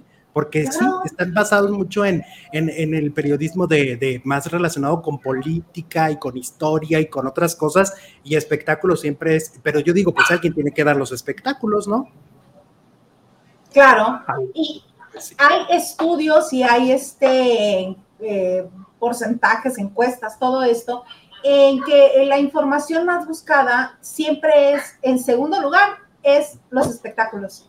No somos los primeros, pero somos los segundos que más consumen, más allá de divistas, este, economía, este, no sé, el mercado. Sí, porque además la gente, la gente, busca entretenerse, ¿no? Busca una catarsis y el espectáculo lo es. Por supuesto, y más en esta época que estamos viviendo, que llevamos en nuestro bonito segundo año de pandemia y de encierro para muchos, porque yo este, procuro estar encerrada lo más posible. E igual mucha gente que hace, consume entretenimiento, ya no quiere tragedia, ya no quiere sufrirle más, quiere reírse. Entonces, pues yo este, considero que estamos haciendo un, un poquito nosotros para aportar a esto. Exacto. Exacto. y también creo que, perdón, perdón, la verdad. No, no, adelante. Oye, que, que yo, a mí lo único que me, porque sí tienes razón en que todos sí somos como que la fuente que todo el mundo este, ningunea, ¿no? Pelucea así de los... Bueno, así de cualquiera puede hacerlo. Es molesto. ¿Creen, creen que, bueno, en mi caso, creen que me ofenden o que me hieren diciéndome que los chismes, ay, chismoso, vieras, vieras cómo me gusta que me digan que chismoso, que qué no sé qué. Y creo que eso me gustaba en, en la taquilla, ahorita que la mencionas. Sí me gusta el chisme, sí, sí, pero lo que tú decías, el rigor, a ver, aviéntate cuatro horas, porque una cosa es llegar y leer a un programa de radio o a cualquier canal de noticias, a leer lo que dice el, el, guion. La investigación que otro hizo. Y otra cosa es decirte, fíjate que en el 2018 Frida Sofía no asistió a la cena de Navidad con su abuelita, entonces agarró el Twitter y le dijo esto a fulanita, se enojó porque... Y lo explicas con el mismo rigor que explicarías el asesinato de Colosio o cualquier otro acontecimiento, con la única diferencia de que da la casualidad de que es un evento de famosos que algunos consideran que no tiene importancia. Perdón, para mí sí la tiene y afortunadamente tengo este medio para hacerlo, tengo un trabajo para hacerlo, como ustedes también. Entonces, Exacto. que el mejor ejemplo rigor tiene. diciendo es está inventaneando actualmente. Porque durante muchos años hemos visto este, a conductores, animadores, actores, gente que se ha ido pues formando en el medio, pero ahora tienen sentada en la sala a Rosario Murrieta, que es la Biblia de los espectáculos después de la señora Chapoy, que es su productora, jefe de información, no se mueve un solo hilo inventaneando sin que Rosario Murrieta no lo sepa. La señora tiene una carrera de investigación, y una carrera de trabajo. Es impresionante toda la información que tiene y ella siempre sabe, y a mí es una de las cosas que más me gusta del Ventaneando actual, que Rosario Murrieta esté sentada ahí. Al igual que Mónica Castañeda, que me parece un gran acierto, porque Mónica siempre ha sido muy trabajadora, ha investigado muchísimo, ha hecho muchísima cobertura, y que esté sentada ahí, que le den su espacio y que ella comparta con sus palabras esto mismo que estás diciendo, Hugo, que con el mismo rigor lo haga en los espectáculos y diga, no, a ver, permíteme, es que eso no fue así, te cuento cómo fue y te desglosa todo lo que sucede, es así de, mana, maravilloso. el viernes en vivo cuando anunciaron lo del que, que Larry se había fugado, tenían a la fuente dando la noticia y Mónica estaba tomando datos de la hora. Acaba la entrevista, ya se iban con otra cosa y dice, Pati, espérame, dice, si, si, este señor se arrancó a tal hora de Estados Unidos, quiere decir que aquí en México era a tal hora, lo cual quiere decir que si Giovanni habló con ella a tal hora, Ninel ya sabía que ese hombre se había fugado. Y Pati la voltea a ver como de, por eso está aquí esta mujer, para que agarre. Eso es lo que me gusta a mí hacer y se, yo creo que se puede hacer, es muy valioso, igual que si lo hicieras con el Chapo o con cualquier tema nacional. Claro. Cristina Cuellar de hoy, Dios. Isa Yuguito, que estén agradecidos con el pero no le quita lo. Ok. Lo está diciendo ella. Sí, son palabras de Cristina. Muchas gracias, Cristina, de todas maneras. Muchas gracias. Sí, es que es que yo siempre he pensado que la gente que habla mal de otra, más bien está hablando mal de sí mismo, más que de la otra persona. Porque si no estabas a gusto, si no fuiste feliz, si no hubo algo que, que realmente te gustara estar ahí, ¿qué hacías ahí? Claro, y aparte la oportunidad, como lo acaban, lo acaban de comentar, eh, fue importantísima, ¿no? El, estar en una plataforma como, como la que él tiene fue muy trascendente para ustedes en sus vidas. Entonces sí sería muy contradictorio, ¿no? Aparte de decir 13 años estar ahí y de repente venir y hablar mal de dirías, pues son 13 años, oye, ¿no? ¿Qué pasó? Claro, sí, por supuesto. Entonces, ¿por qué duraste tanto? De hecho, yo tuve un, este, pues un intercambio de palabras no bonitas con un ex conductor de Telehit porque me dijo, es que tú y él andan y yo sí de, no, es que sí, ¿por qué duras tanto tiempo ahí? Yo, porque me gusta mi trabajo. Claro. Es que eres así, así, así, así. Ah, ok, le digo. Entonces, para ti la única manera de estar en un medio es si tienes una relación personal con alguien. y le dije unas cosas feas en ese momento que no quiero recordar, pero sí. Sí, porque estos comentarios desagradables, digo, no, pero es que porque, pues, porque me gusta mi trabajo, este, es en este lugar, es con este equipo, y yo estoy agradecida. Punto. Claro. Y eso está muy bien, está padrísimo. Habla mejor, muy bien de ti. Ay, pues yo espero tú, porque luego. ¿Qué tal nuestro debate, nuestro debate tipo tercer grado acerca del chisme? ¿Qué tal? Eh? Oye, que yo lo que te quiero comentar rápidamente, creo que algo importante en la farándula, que tal vez en los demás géneros también, tiene que ver el estilo. Tú ves la noticia con quien a ti te gusta que te la dé. Porque generalmente la noticia es la misma en todo, en hoy, en Venga la Alegría, en Ventaneando, aquí, contigo, Alejandro, pero yo, por ejemplo, hay un programa, el único programa que veo cada ocho días desde, desde que empezó y que era la hora libre, mi hora como más feliz, es el programa que tienen Origel y Marta Figueroa en Unicable. Porque puede que más de la mitad de las notas ya me las sepa, pero quiero ver qué, qué dice ellos dos y sobre todo Marta. Marta me hace reír mucho. Y la química entre ellos. La, química, entre ellos dos en ese programa. Porque Marta como que jala Origel. Acabas de tocar un punto muy, muy cierto, ¿no? Las notas, pues es que imagínate que cada uno en su espacio dijera notas nuevas, es imposible. No hay manera, no hay forma. Por eso cuando la gente dice que si te robas una nota, pues ¿cómo te la vas a robar? O sea, no, no, no, no, no hay manera de robarse la nota, a menos que la presentes como si fuera una exclusiva tuya, pero si tú la comentas, eso no es robo es simplemente retomar la información y comentarla a tu estilo, ¿no? Dar tu opinión. Ok, nada más se puede dar la nota, tú no puedes dar tu opinión, no puedes dar tu aportación. Quizá tú conoces un poco más el caso que quien dio primero la nota y tienes más información para agregar. Ya no se puede dar. Exacto, es una cosa absurda. Ve y dile, a Alex Caffi que lo entienda, porque no lo entiende, no lo entiende y lleva al menos dos años de su vida dedicados a decir eso sobre mí, de que le robo sus notas. Y yo digo, ¿cuál robar? O sea, eso no se llama robar. Está mal utilizado su término porque en realidad simplemente todos comentamos información y, nada más.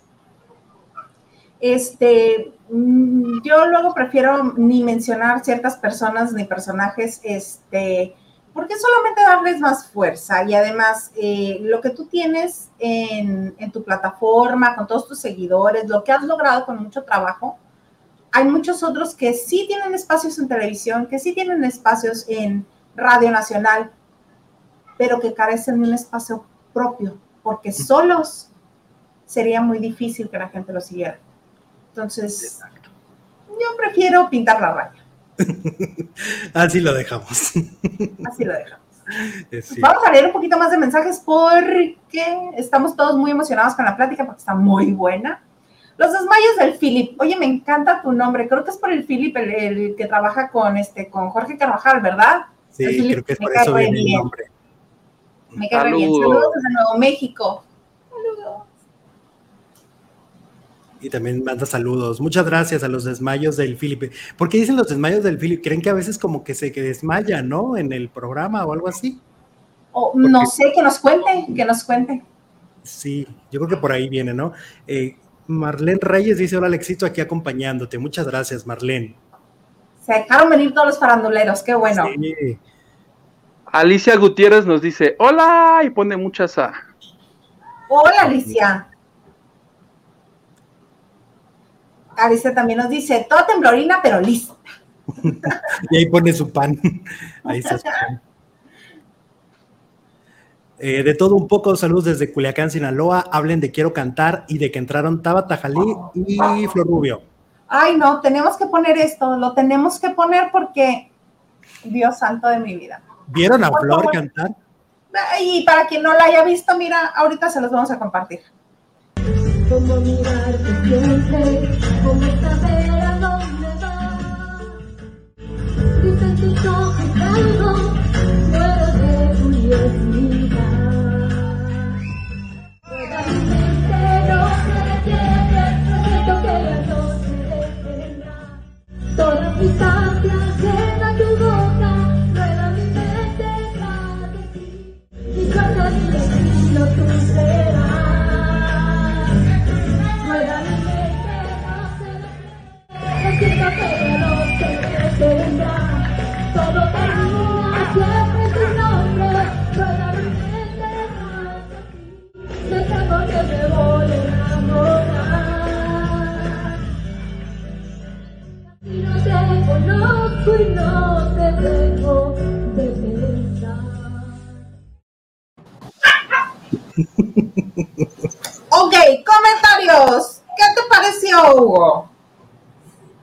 Oye, yo cuando lo vi, porque este, por ejemplo, este fragmento en particular sí me lo aventé completo los 15 minutos que dura, porque aquí no me quise perder ni un solo detalle. Su participación, no tengo comentarios para su participación, pero hice una reflexión. ¿Con qué cara Flor Rubio cuando vaya cualquier persona a promover cualquier cosa a su programa de radio? Le va a decir, oye, no me gustó tu obra porque fíjate que ustedes cantan horrible ¿Estás de acuerdo? Con esto, Flor Rubio se, pone una, un cristal. ¿Con qué cara va a decir cuando tú escuches, bueno, quienes la escuchan, yo no la escucho, pero quien escuche su programa de ella decir, recomiendo tal obra porque que esto, o no la recomiendo porque me parece que esto no, le van a decir, Flor, tú cantabas así en Quiero Cantar. Creo yo con qué cara va a poder ahorita hacer una crítica de cualquier cosa. Ella ni siquiera, no, ya este, de cualquier obra aquí en Jutepec. Ya no, Flor, yo creo, esa es mi opinión. Esa es tu reflexión bonita. Alex. ah. Es es, muy bizarro el, el concurso, ¿no? El concurso es absolutamente extraño porque se llama Quiero cantar, pero en realidad pues no hay cantantes. Hay unos dos, tres que sí, o sea, Pricia y y Selma, ¿no? Creo que sí, sí cantan, pero, pero entonces por otros que cantan terrible, o sea, que no hay manera. Y sí coincido, o sea, creo que uno tiene que cuidar finalmente cada proyecto que hagas, no por, no por esta necesidad y esta eh, hambre de salir y, de estar en un matutino y de que la gente te mire, tienes que ir a hacer el ridículo, ¿no? Se llama, hay algo que se llama dignidad. Hay algo, Y uno tiene que, tiene que estar muy consciente de eso, porque, o sea, no porque, yo, yo sí creo que ahí en, en, Venga la Alegría, Flor nos ha demostrado pues que sí, o sea, ella quiere el hueso y, y lo agarra y lo defiende y es capaz de todo por estar ahí ha sido capaz de reconciliarse con Horacio cuando Horacio decía atrocidades de ella y ahora comen del mismo plato, ¿no? Ahora son amigos. Cuando se pelearon los dos allá dentro de Radio Fórmula. Exacto. De mi Horacio no van a decir nada porque se las ven conmigo. De la señora Pero lo solucionó. De mi Horacito, de mi Horacito hermoso, nada dice.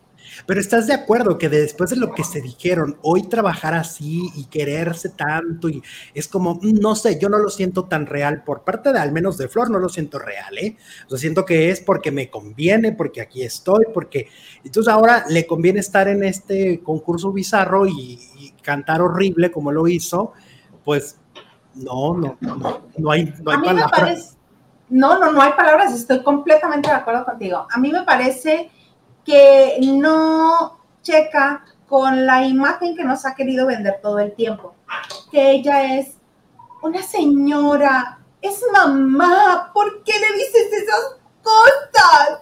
Siempre se, ofende, siempre está aventante la carta de que soy mujer, soy mamá, soy bla, bla, bla.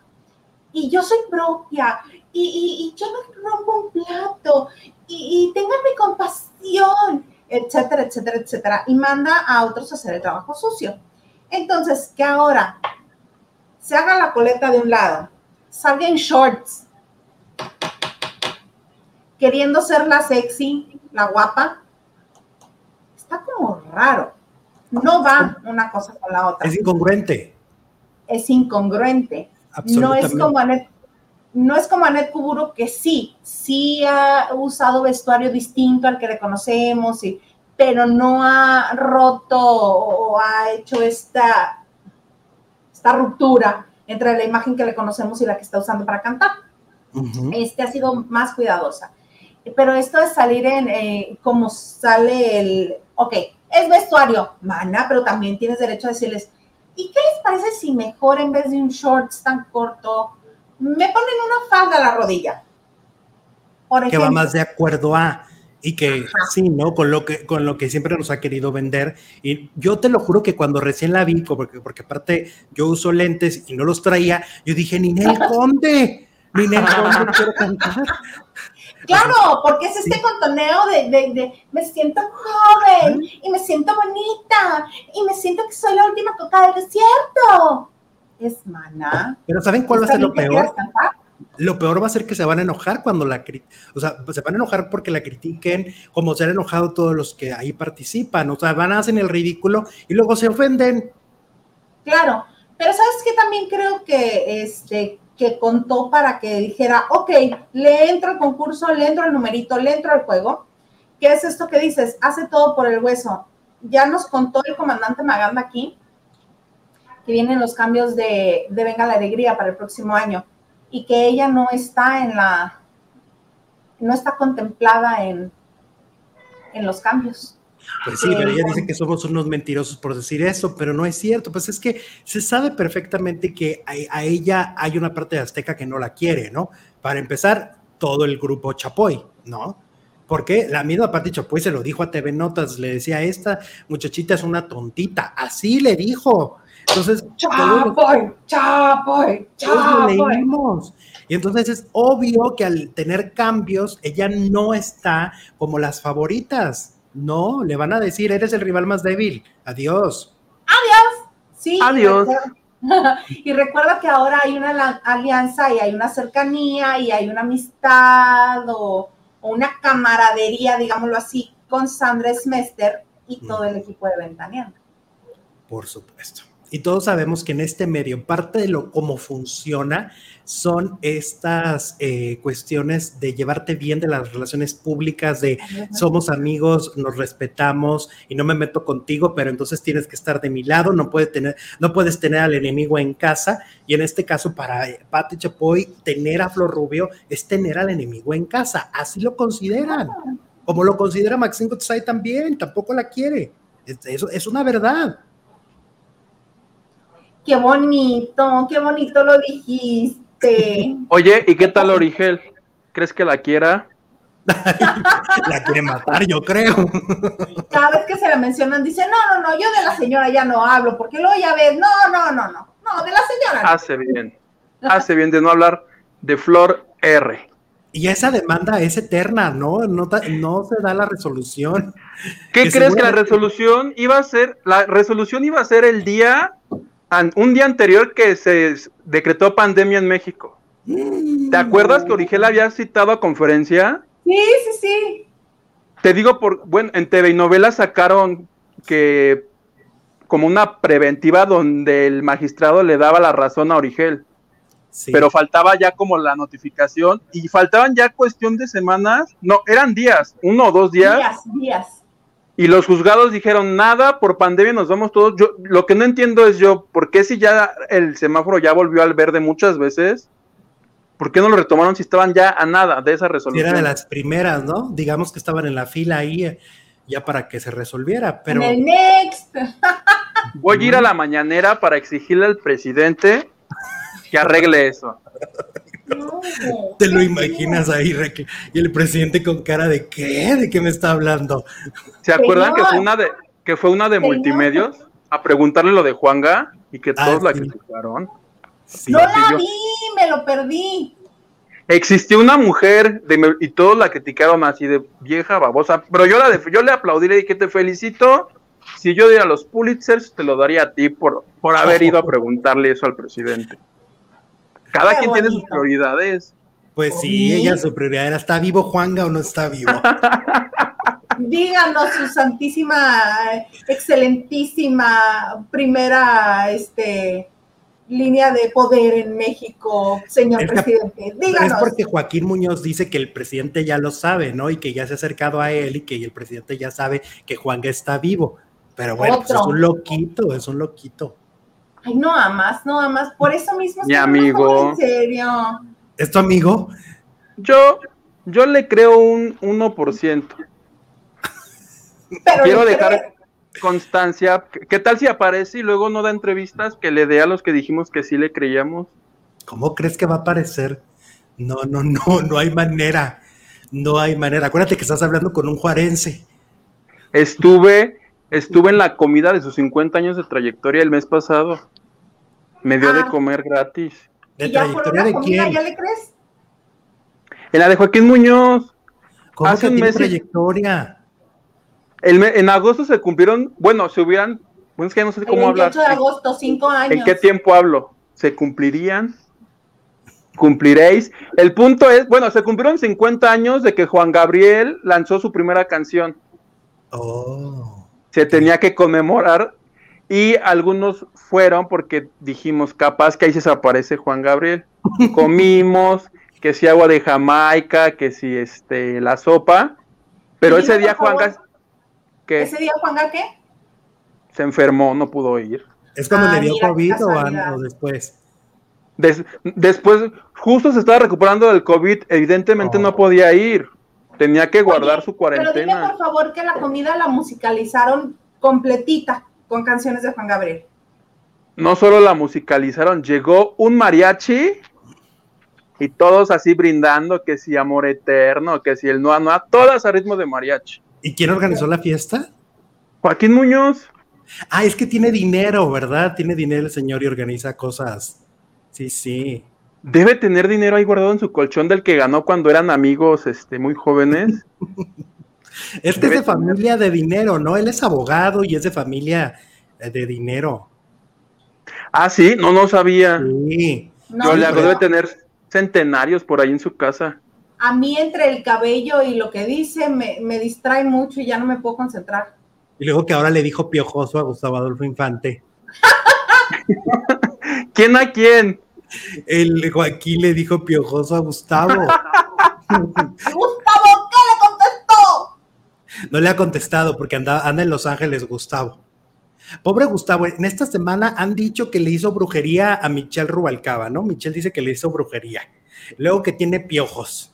O sea, ¿a dónde vamos a parar con el pobre Gustavo? No, y acuérdate que Mayer ayer, este, al salir de la denuncia, dijo, ¿dónde está la denuncia de este mentiroso y no sé qué? Tres ataques en una semana. Tres. Pero lo más feo es que te digan que eres piojoso, ¿estás de acuerdo? Eso sí, llega. Ofensa total. Eso se cala. O sea, uno piojoso de niño, pero ya a estas alturas, a estas edades, ¿no? Por eso me cae re bien el señor Muñoz y yo cada que me manda una Juan Gabriel señal, yo le contesto. Yo no puedo con su cabello de algodón de azúcar, no puedo. Deja tú el cabello, lo que dice, las barbaridades que ha dicho durante tantos años, ¿no? Sí, por eso te digo, entre el cabello de algodón de azúcar y lo que dice, yo ya le pierdo atención y respeto. no, pues sí. Sí. Oye, hay otras cosas, está muy buena la plática, estamos muy entretenidos, pero hay algo que, este, que nos gustaría señalar, que tenemos preparado.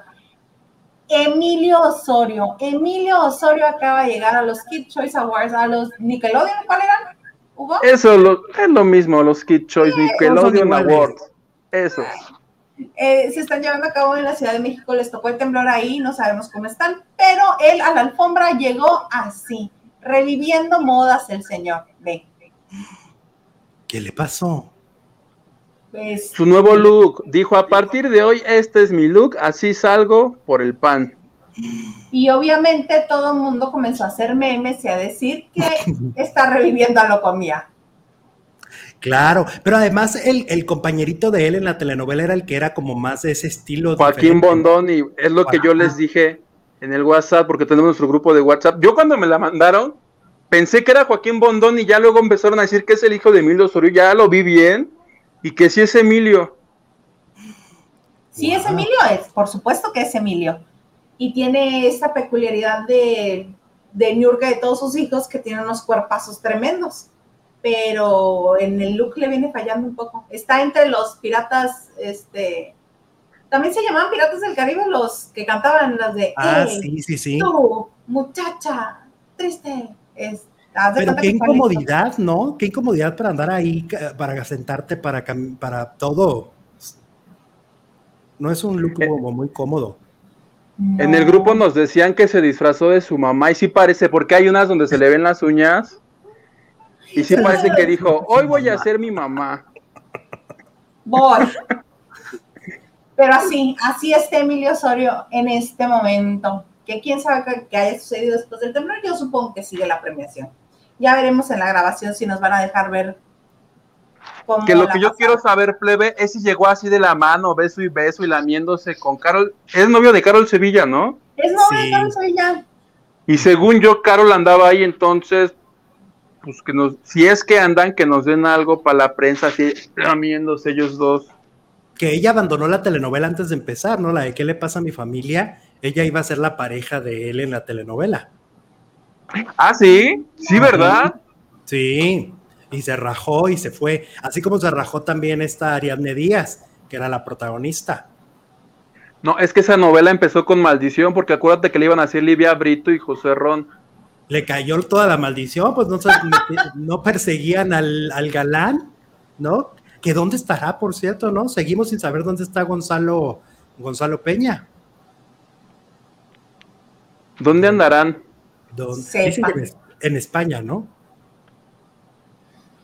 Tú sabes, plebe. Yo no tenía conocimiento. Ahora sí que me están enterando. Está muy bueno el asunto, entonces voy a buscar, ¿verdad? Muy bien. Oigan, me da mucho gusto que esté tanta gente conectada, todos sus faranduleros, Alex, están aquí eh, y también la gente que sigue lavando de noche, que nos encanta porque son bien, bien lindos. Hay muchos comentarios, este, vamos a leer unos pocos más. No se sientan con nosotros si no alcanzamos a leerlos todos. Pero mira, Rolando López, por mucho tiempo creí que su colega Zúñiga radicaba en la Ciudad de México ya que sus notas son certeras y concretas con la ayuda de su voz de locutor de la vieja guardia, le dan un plus. Ese es un gran halago, ¿eh? Ese es un gran halago. Este, les cuento eh, que lo conté en la, semana en mi canal, pero bueno, les platico, por ejemplo, que la semana pasada me invitaron, iba yo a presentar la telenovela de, de Lucero Suárez. ¡Ay, qué padre! Iba a ser yo el conductor, ya ven que siempre hay un conductor que presenta el elenco y todo, yo iba a ser el conductor. El problema fue que cuando me hablan, ellos no sabían que no vivo en la Ciudad de México. Y entonces, bendito problema, porque ya era mover muchas cosas de presupuesto, ¿no? Era mover muchas más, era toda una logística para que yo pudiera ir ahí, pero... Ay, nada, les costaba un boleto de avión y un hospedaje. Pues sí, yo digo, era muy fácil, pero pues no, finalmente no se concretó y no lo, y no lo hice, no sé quién lo terminó haciendo, pero me pareció una invitación padrísima y sobre todo, pues sí, eh, mucha gente cree eso, ¿no? Que estoy en la Ciudad de México, que sí voy muy seguido, antes de la, de la pandemia iba muy seguido, pero no vivo allá. ¿Cuánto tiempo es el vuelo de Juárez a la Ciudad de México? Dos horas cinco, dos horas diez. Ah. Mira cómo era Cuernavaca. no, la Cuerna es como hora, hora 20, la mitad. Entonces está padrísima. Yo amo la Ciudad de México, me fascina la Ciudad de México. pero, pero pues no vivo allá. Oye, les hubieras dicho que por Zoom. Sí, cómo no, pónganme por Zoom. Ahí pongan la pantallita. No se les presento, cómo no. El gancho nos dice: Hola Hilda y Sayuguito, qué padre, qué padre que eres. Eh, que es eh, que este Alex, pero me falta el producer, es súper chistoso. Ah, ok, mi, mi co-conductor, mi compañero. Sí. Sí, la verdad es que hicimos una dupla bien padre. Yo cuando empecé a hacer los en vivos, sí decía yo, es que aventarse un monólogo sí está cañón. Sí necesito una réplica y entonces dijimos, pues ya habíamos trabajado juntos, o sea, como ya, ya obviamente era mi productor, pero habíamos trabajado en conducción también y por eso es que lo invito y a los faranduleros les encanta y lo aman y este y, es, su consentido, o sea, realmente lo quieren muchísimo porque además es, es una contraparte, ¿no? Yo soy como el más ácido y él es como mucho más tranquilo. Yo sí me descontrolo, yo sí pierdo la razón y él no. Entonces, Pierdes amistades. ¿Has perdido muchas amistades? ¿En, ¿En el medio? Ajá. Pues mira, yo, es que aquí hay un asunto y ustedes lo han vivido. O sea, cuando dices algo bueno, nadie te habla. Nadie te habla, nadie te dice, oye, qué gracias, qué bonito comentario. Pero, ah, dices algo malo y entonces ya te bloquean, te reclaman, te amenazan. Es así. Los, los famosos tienen la piel muy delgadita y tienen una memoria selectiva. Entonces, pues sí, yo siempre lo he dicho, creo que ningún famoso es realmente mi amigo este, no se puede, porque, porque entonces ahí te comprometes, te comprometes durísimo a no decir nada de ellos si no te gusta, ¿no? Exacto. Sí hay algunos que pueden ser amigos, ¿eh? Sí hay algunos. No son muchos, pero sí hay. No, no hay ninguno, ninguno, plebe. Nadie está. Es más, no soy tu amigo. bueno, yo no ¿Te vengo a informar? Te vengo a informar que no somos amigos. ¿Qué tal yo? ¿Qué crees, Alex? Esta no es la primera vez que me desamiga el señor. Uy, ¿Qué? No ¿Cuándo te desamigado? A ver. Díceselo. Tú de mi Estelita, que no se acuerda. Pero yo recuerdo, lo que sí recuerdo es el dolor de haberme sentido desamigada por ti. La ocasión no. Pero ya me acordaré. Él tiene memoria como de Dory tiene memoria de Dory, no se acuerda. No, no me acuerdo. es que dice que, que, mi neurona, la que se pierde, es como la, como Estelita, la que aplaudía con Paco Stanley en primera fila. Ah, que está bien divertida y se le va la onda y dice, ¡ay! ¡Que nos están hablando! Estoy siempre en domingo, estoy con Paco. Sí, es que creo que era la misma señora, ¿eh? La que iba siempre en domingo y la que iba con Paco. Pero era Estelita y siempre estaba aplaudiendo y bien divertida. Y entonces la Marichuy Canija siempre dice que mi neurona la que se distrae es Estelita. Pues ahí tienen un mensaje bien. Ahí está. Marlene Reyes dice: Hola, presente acompañando al éxito. Gracias, gracias a todos. Mira, precisamente Marichuy, nuestra querida Marichuy, espero que todos bien. Sí, y también esperamos que tú, también, tú también estés bien, amiga, porque ella sí está en la Ciudad de México. Brenda, Muñoz. nos pone faranduleros. Está dando la farandulero señal. Mia Turriza dice, buenas noches Isa, Huguito y Alex. Sigo su canal desde hace años. Qué gusto verles.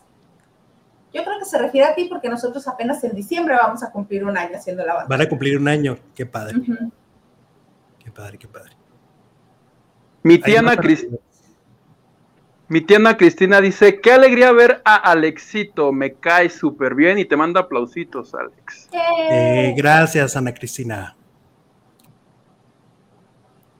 Ahí está mi hermana otra vez. ¿Qué nos dice tu hermana? Saludos a todos los fans de mi hermano, dice. Saludos, saludos a todos los faranduleros. Michelle Adán, saludos Alex, aquí estamos apoyando y siempre nuevos suscriptores y siendo nuevos suscriptores de Hilda Muchas gracias, qué honor, muchas gracias. No, y mañana los voy a convocar más en mi en vivo, les voy a mandar para que pongan que vienen a suscribirse de parte mía. Ah, padre. Oye, y para todos los que se están enterando ahorita, nuestros en vivos son los martes y viernes, ¿verdad, plebe? A las 9 de la noche. Para mí, para ti ya no sé qué hora es, pero CDMX son las 9. Acá son las 7 y con Alex son las 8. No, aquí son, te digo, son las 9.53. Ajá, acá en Mexicali son las 8.53 y allá en la Ciudad de México ahorita son las 10.50. ¿Qué tal? Estamos escalonados. sí. Sí, sí, sí. ¿Qué nos dice Miguel Alonso? Dice, hola muchachos, Alex, ¿dónde está el productor? Saludos, mira, desde Texas. Saludos hasta Texas. Pues ahí anda, ahí anda el productor, ya lo escucharán mañana. Muy bien. Marlene Reyes dice gracias por los saludos, hermana de Alexito, dice por ahí. Y Tap dice saludos, qué buen trío, estoy disfrutando de ustedes. Qué bueno, muchas gracias que están con nosotros. Era la idea, era la idea. Imagínense que, que invitas a alguien y que todo incómodo y que no sabes ni qué, qué terrible, ¿no? Todos sabemos que nos puede pasar y nos ha pasado, sobre todo con con famosos, ¿no? Que, tú crees que todo va a fluir, al final termina no fluyendo y es muy incómodo, ¿no? Es muy incómodo. Claro, sobre todo cuando te dicen, ay, y este, ¿y quién nos acompaña? Y tú así de, mi mamá, mis vecinos y nosotros estamos aquí nada más. Sí, y que te contestan aparte luego con monosílabos y no, no, no. ¿Qué tal? Ahí eso me choca cuando tú te preparas tus 14 preguntas. Oye, ¿qué esto? Sí. Oye, pero entonces, no. no. Si es así, no, pues ya di algo que yo pueda publicar. Y cualquier extremo es malo, también cuando solamente les haces una pregunta y duraron 15 eh, minutos respondiendo. ¿Qué tal? Dices, no, ya, ¿cómo lo callo? ¿Cómo lo cae esta persona? ¿Dónde se apaga? ¿Por qué? Porque quiere hacer más preguntas. ¿Cómo? Ay, no los interrumpes, yo sí. Así de, ah, muy bonito, pero fíjate que. ¿Quién ha sido tu peor entrevistado? Yo uno de los que más recuerdo en paz descanse es Juan Peláez. Me acuerdo que ese señor era muy amargadito, te contestaba con monosílabos, no le gustaba la, eh, que lo entrevistaran. También Pilar Montenegro fue bastante chocantita y contestaba con monosílabos. Oh. Sí, y es terrible, es terrible. O te digo también cuando ocurre que se van de más, Anel es una de las que le dices, le prendes el botón y te habla media hora, Anel. ¿No? Y también eso no está padre porque tampoco te dejan hablar. Entonces, yo creo que es un equilibrio. Claro, un toma y daca, por supuesto que sí.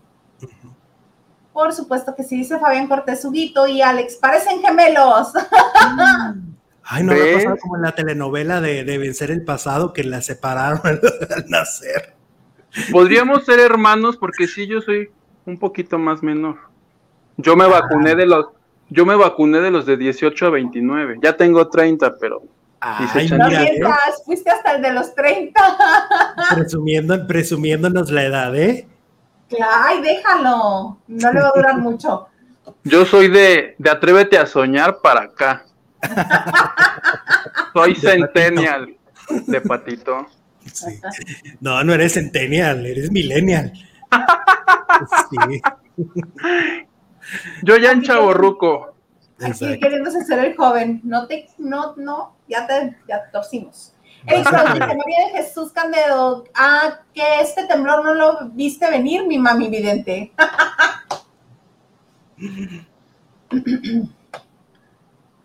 Ay, mira, ese, ese, mensaje está padre, ¿eh? ¿Qué dice Daniel Estrada? Te toca, Alex. Dice, yo, yo siempre había pensado que cuando se de, Sí, había pensado que cuando se democratizó el Internet, la red se llenó de chusma, dice Daniela Estrada. Que esa es otra cosa. Eh, uno cuando está en esto también consume el, contenido que, se, que crean otras personas. ¿Tú qué contenido consumes? ¿A quién ves? Fíjate que yo soy muy de ver comedia. Me gusta muchísimo este, ver contenido de, de comedia. Veo mucho la cotorriza, veo mucho a los estandoperos. Este, sí, sobre todo ese tipo de, de podcast. Me gusta mucho Farándula 021 de Horacio de Horacio Villalobos. Me gusta muchísimo su contenido desde que estaba en tele y ahora que es en podcast. Me gusta mucho. Creo que es un hombre muy inteligente, muy culto y que tiene, aparte la maniguis es lo máximo. Ay, no, no, no, Sí, es lo máximo. Y entonces me gusta ese tipo de contenido. Realmente veo poco contenido de, espectáculos. Sé, o sea, sí les echo un vistazo así como de sé que andan haciendo todos y digo, ah, mira, estos andan por la mañana, estos andan por la noche, pero por la tarde, para ubicar muy bien a los competidores, pero no veo tanto contenido de, de, mis colegas. Me veo mucho más comedia. Es lo que más me divierte y es como mi desahogo y ahí me, me la puedo pasar horas, horas, horas con... O, también los blogs de viajes, me gustan mucho, me gusta mucho Alan por el Mundo, Alex Tienda, son los, que, veo. Sí. Ay, Alex.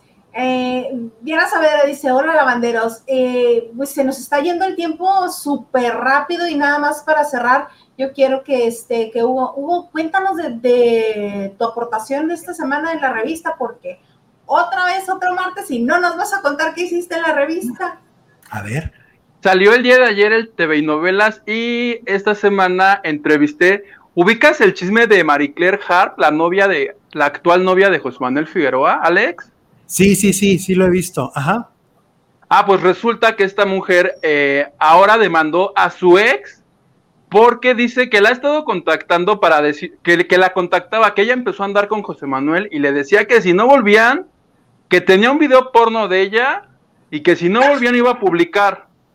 Entonces, ese mero, ese chavo que debe de tener 28 años, no, y además algo que me dijo Marie Claire para la revista, que la pueden leer en internet, dijo que, dice, estamos ante el nuevo Larry Ramos, dice, este es un estafador, dice, y en dos años va a correr con el mismo final que está teniendo este hombre, el marido de Ninel, y pues ahí está la denuncia porque dice que pues ella lo quiso arreglar por las buenas y que pues este señor, y además yo le dije, oye, pero en algún momento tú te grabaste con él, me dijo que no. Dice, si tiene un video íntimo mío, una foto, lo hizo sin mi consentimiento, entonces me estoy asesorando porque de divulgarlo evidentemente aplicaría lo que ahora se conoce como ley, ley Olimpia, que castiga con cárcel a quienes distribuyen material este, privado de una persona sin su consentimiento. Y esa es la nota plebe que aporté esta semana a la bonita revista TV y Novelas, que la pueden leer en internet, o que si en el puesto de revistas, o cuando vayan al súper en la fila, busquen TV, ahí se la echan. En vez de decir que la compren, Hugo, tú siempre, ay, plebe malo. No, pues que la suscríbanse, hay aplicaciones que la pueden leer en digital, pero hay gente, yo tenía una maestra que me dijo, no es que yo le gustaba leer otra revista, y dijo que no tenía dinero, entonces que estaba pasando por un mal momento económico y nos decía, voy al súper, lo lleno de cosas mientras va leyendo la revista. La acaba de leer, va y regresa las cosas al súper y se va a su casa. Es que hay días... hay días que no... qué triste pero, vida de ella. Pero me imagino que ya cuando era mi maestra ya le, ya le iba mejor, ya tenía por lo menos para llegar a la escuela. Es pues que cuando uno no tiene, se busca sus mañas. Yo también entre evento y evento me metí al cine a dormir. ¿Ves? Pues Porque vivía muy lejos de donde eran los eventos, entonces pagaba mis 40 pesitos, que era lo que costaba este a las 2, 3 de la tarde el, cine. Entraba y me dormía un rato y ya. Claro, y luego es la nota principal, ¿verdad? En, en TV Esa es la nota principal. ¿Y qué crees? Que ya pasado mañana voy a entrevistar al hombre afectado, porque como suele ser aquí, que piden que el derecho de réplica. Entonces la próxima semana la versión de este otro señor. Pues muy bonito, muy bonito. Oye, pero siempre, siempre José Manuel Figueroa en relaciones también muy controversiales, ¿no? De toda la vida, siempre. Una que le conozcas que no haya sido conflictiva. Una. siempre con problemas. Una, ninguna. Igual que Ninel Conde también. ¿Qué haces? ¿Qué haces que regresan Ninel y José Manuel? E, ellos así dándose porras uno al otro de, de sus problemas. Ay, no. No, no, no, no, yo ahí más bien creo que es, vamos a demostrar que cada quien este, está tranquilo de su lado, pero atrás de la raya que estoy trabajando. Yo ahí no creo, ¿eh? Sería lo Pero bueno. Oye, Alex, qué gusto que nos hayas acompañado en, en, la banda de noche. Ojalá se repita en algún momento. Este, ¿Algo más que desees agregar antes de despedirnos? No, gracias por la invitación. La verdad es que estuvo padrísimo y sobre todo el tener la oportunidad de, conectarme de noche. Yo soy muy, soy mucho más diurno, eh, la verdad. A mí a veces estas cuestiones de transmitir noche, digo, ay, ¿cómo le voy a hacer? ¿Cómo voy a aguantar para? Porque soy como, como gallina, me duermo súper temprano pero lo disfruté mucho. Muchas gracias a ustedes por, por, la invitación y ojalá y sí, por supuesto, se repita en algún momento. Ay, qué gusto. Plebe, ¿algo más que desees agregar? Nada, agradecerte a ti como siempre por esta bonita transmisión. Alejandro, muchísimas gracias, de verdad no sabes qué bonita. Mira, ya está, vamos a hacer dos horas que comenzó esto. Muchísimas gracias en verdad. Espero que se repita pronto. A toda la gente que nos sigue de toda la vida, mil, mil, mil gracias. A los nuevos, les recuerdo que estamos los martes y viernes este, en vivo. Posteriormente nos pueden ver que si aquí, que si en Spotify, que si no sé qué. Y yo personalmente despacho en mi Twitter. Entonces ahí síganme. A veces pasan dos o tres días y no tuiteo, pero luego se me ocurre uno muy bueno, voy y lo tuiteo y ya le dan corazoncito. Hugo A. Maldonado, gracias plebe, hasta el viernes, si Dios quiere. Y los temblores. Muchas gracias. Oye, yo también les quiero agradecer su presencia y su participación. Gracias a todos los que aportaron con alguna donación. Muchas gracias, en serio que nos ayuda muchísimo a crecer y también a toda la gente nueva que anda por aquí. Gracias a todos los faranduleros que vinieron a apoyar a Alex y sobre todo Alex, gracias, gracias que aceptaste la invitación. Siempre se siente bonito que alguien que tiene este éxito en su propio, en su propio espacio quiera compartir con este, con un canal que es tan chiquito como nosotros, pero Mañana nos echamos porras para que vengan muchos faranduleros y ya tengan muchos más suscriptores y esto, esto se descontrole y empiecen a crecer, a crecer y a crecer. Ay, muchas gracias. Eso es lo padre y es lo bonito de, cooperar y este, ayudarse los unos a otros. En serio que muchas gracias. Y a todos ustedes, pues los esperamos el próximo viernes. Ah, ya, desde que se me vaya, porque Estelita me estaba traicionando. Este, recuerden, por favor, que estamos en las principales plataformas de podcast y nos pueden llevar a donde ustedes gusten suscríbanse, denle like, compartan y pues Alex, muchas gracias otra vez que hayas estado aquí, a todos los faranduleros y a todos los demás. Los esperamos el viernes en punto de las 9 de la noche hora de la Ciudad de México aquí en la banda de noche.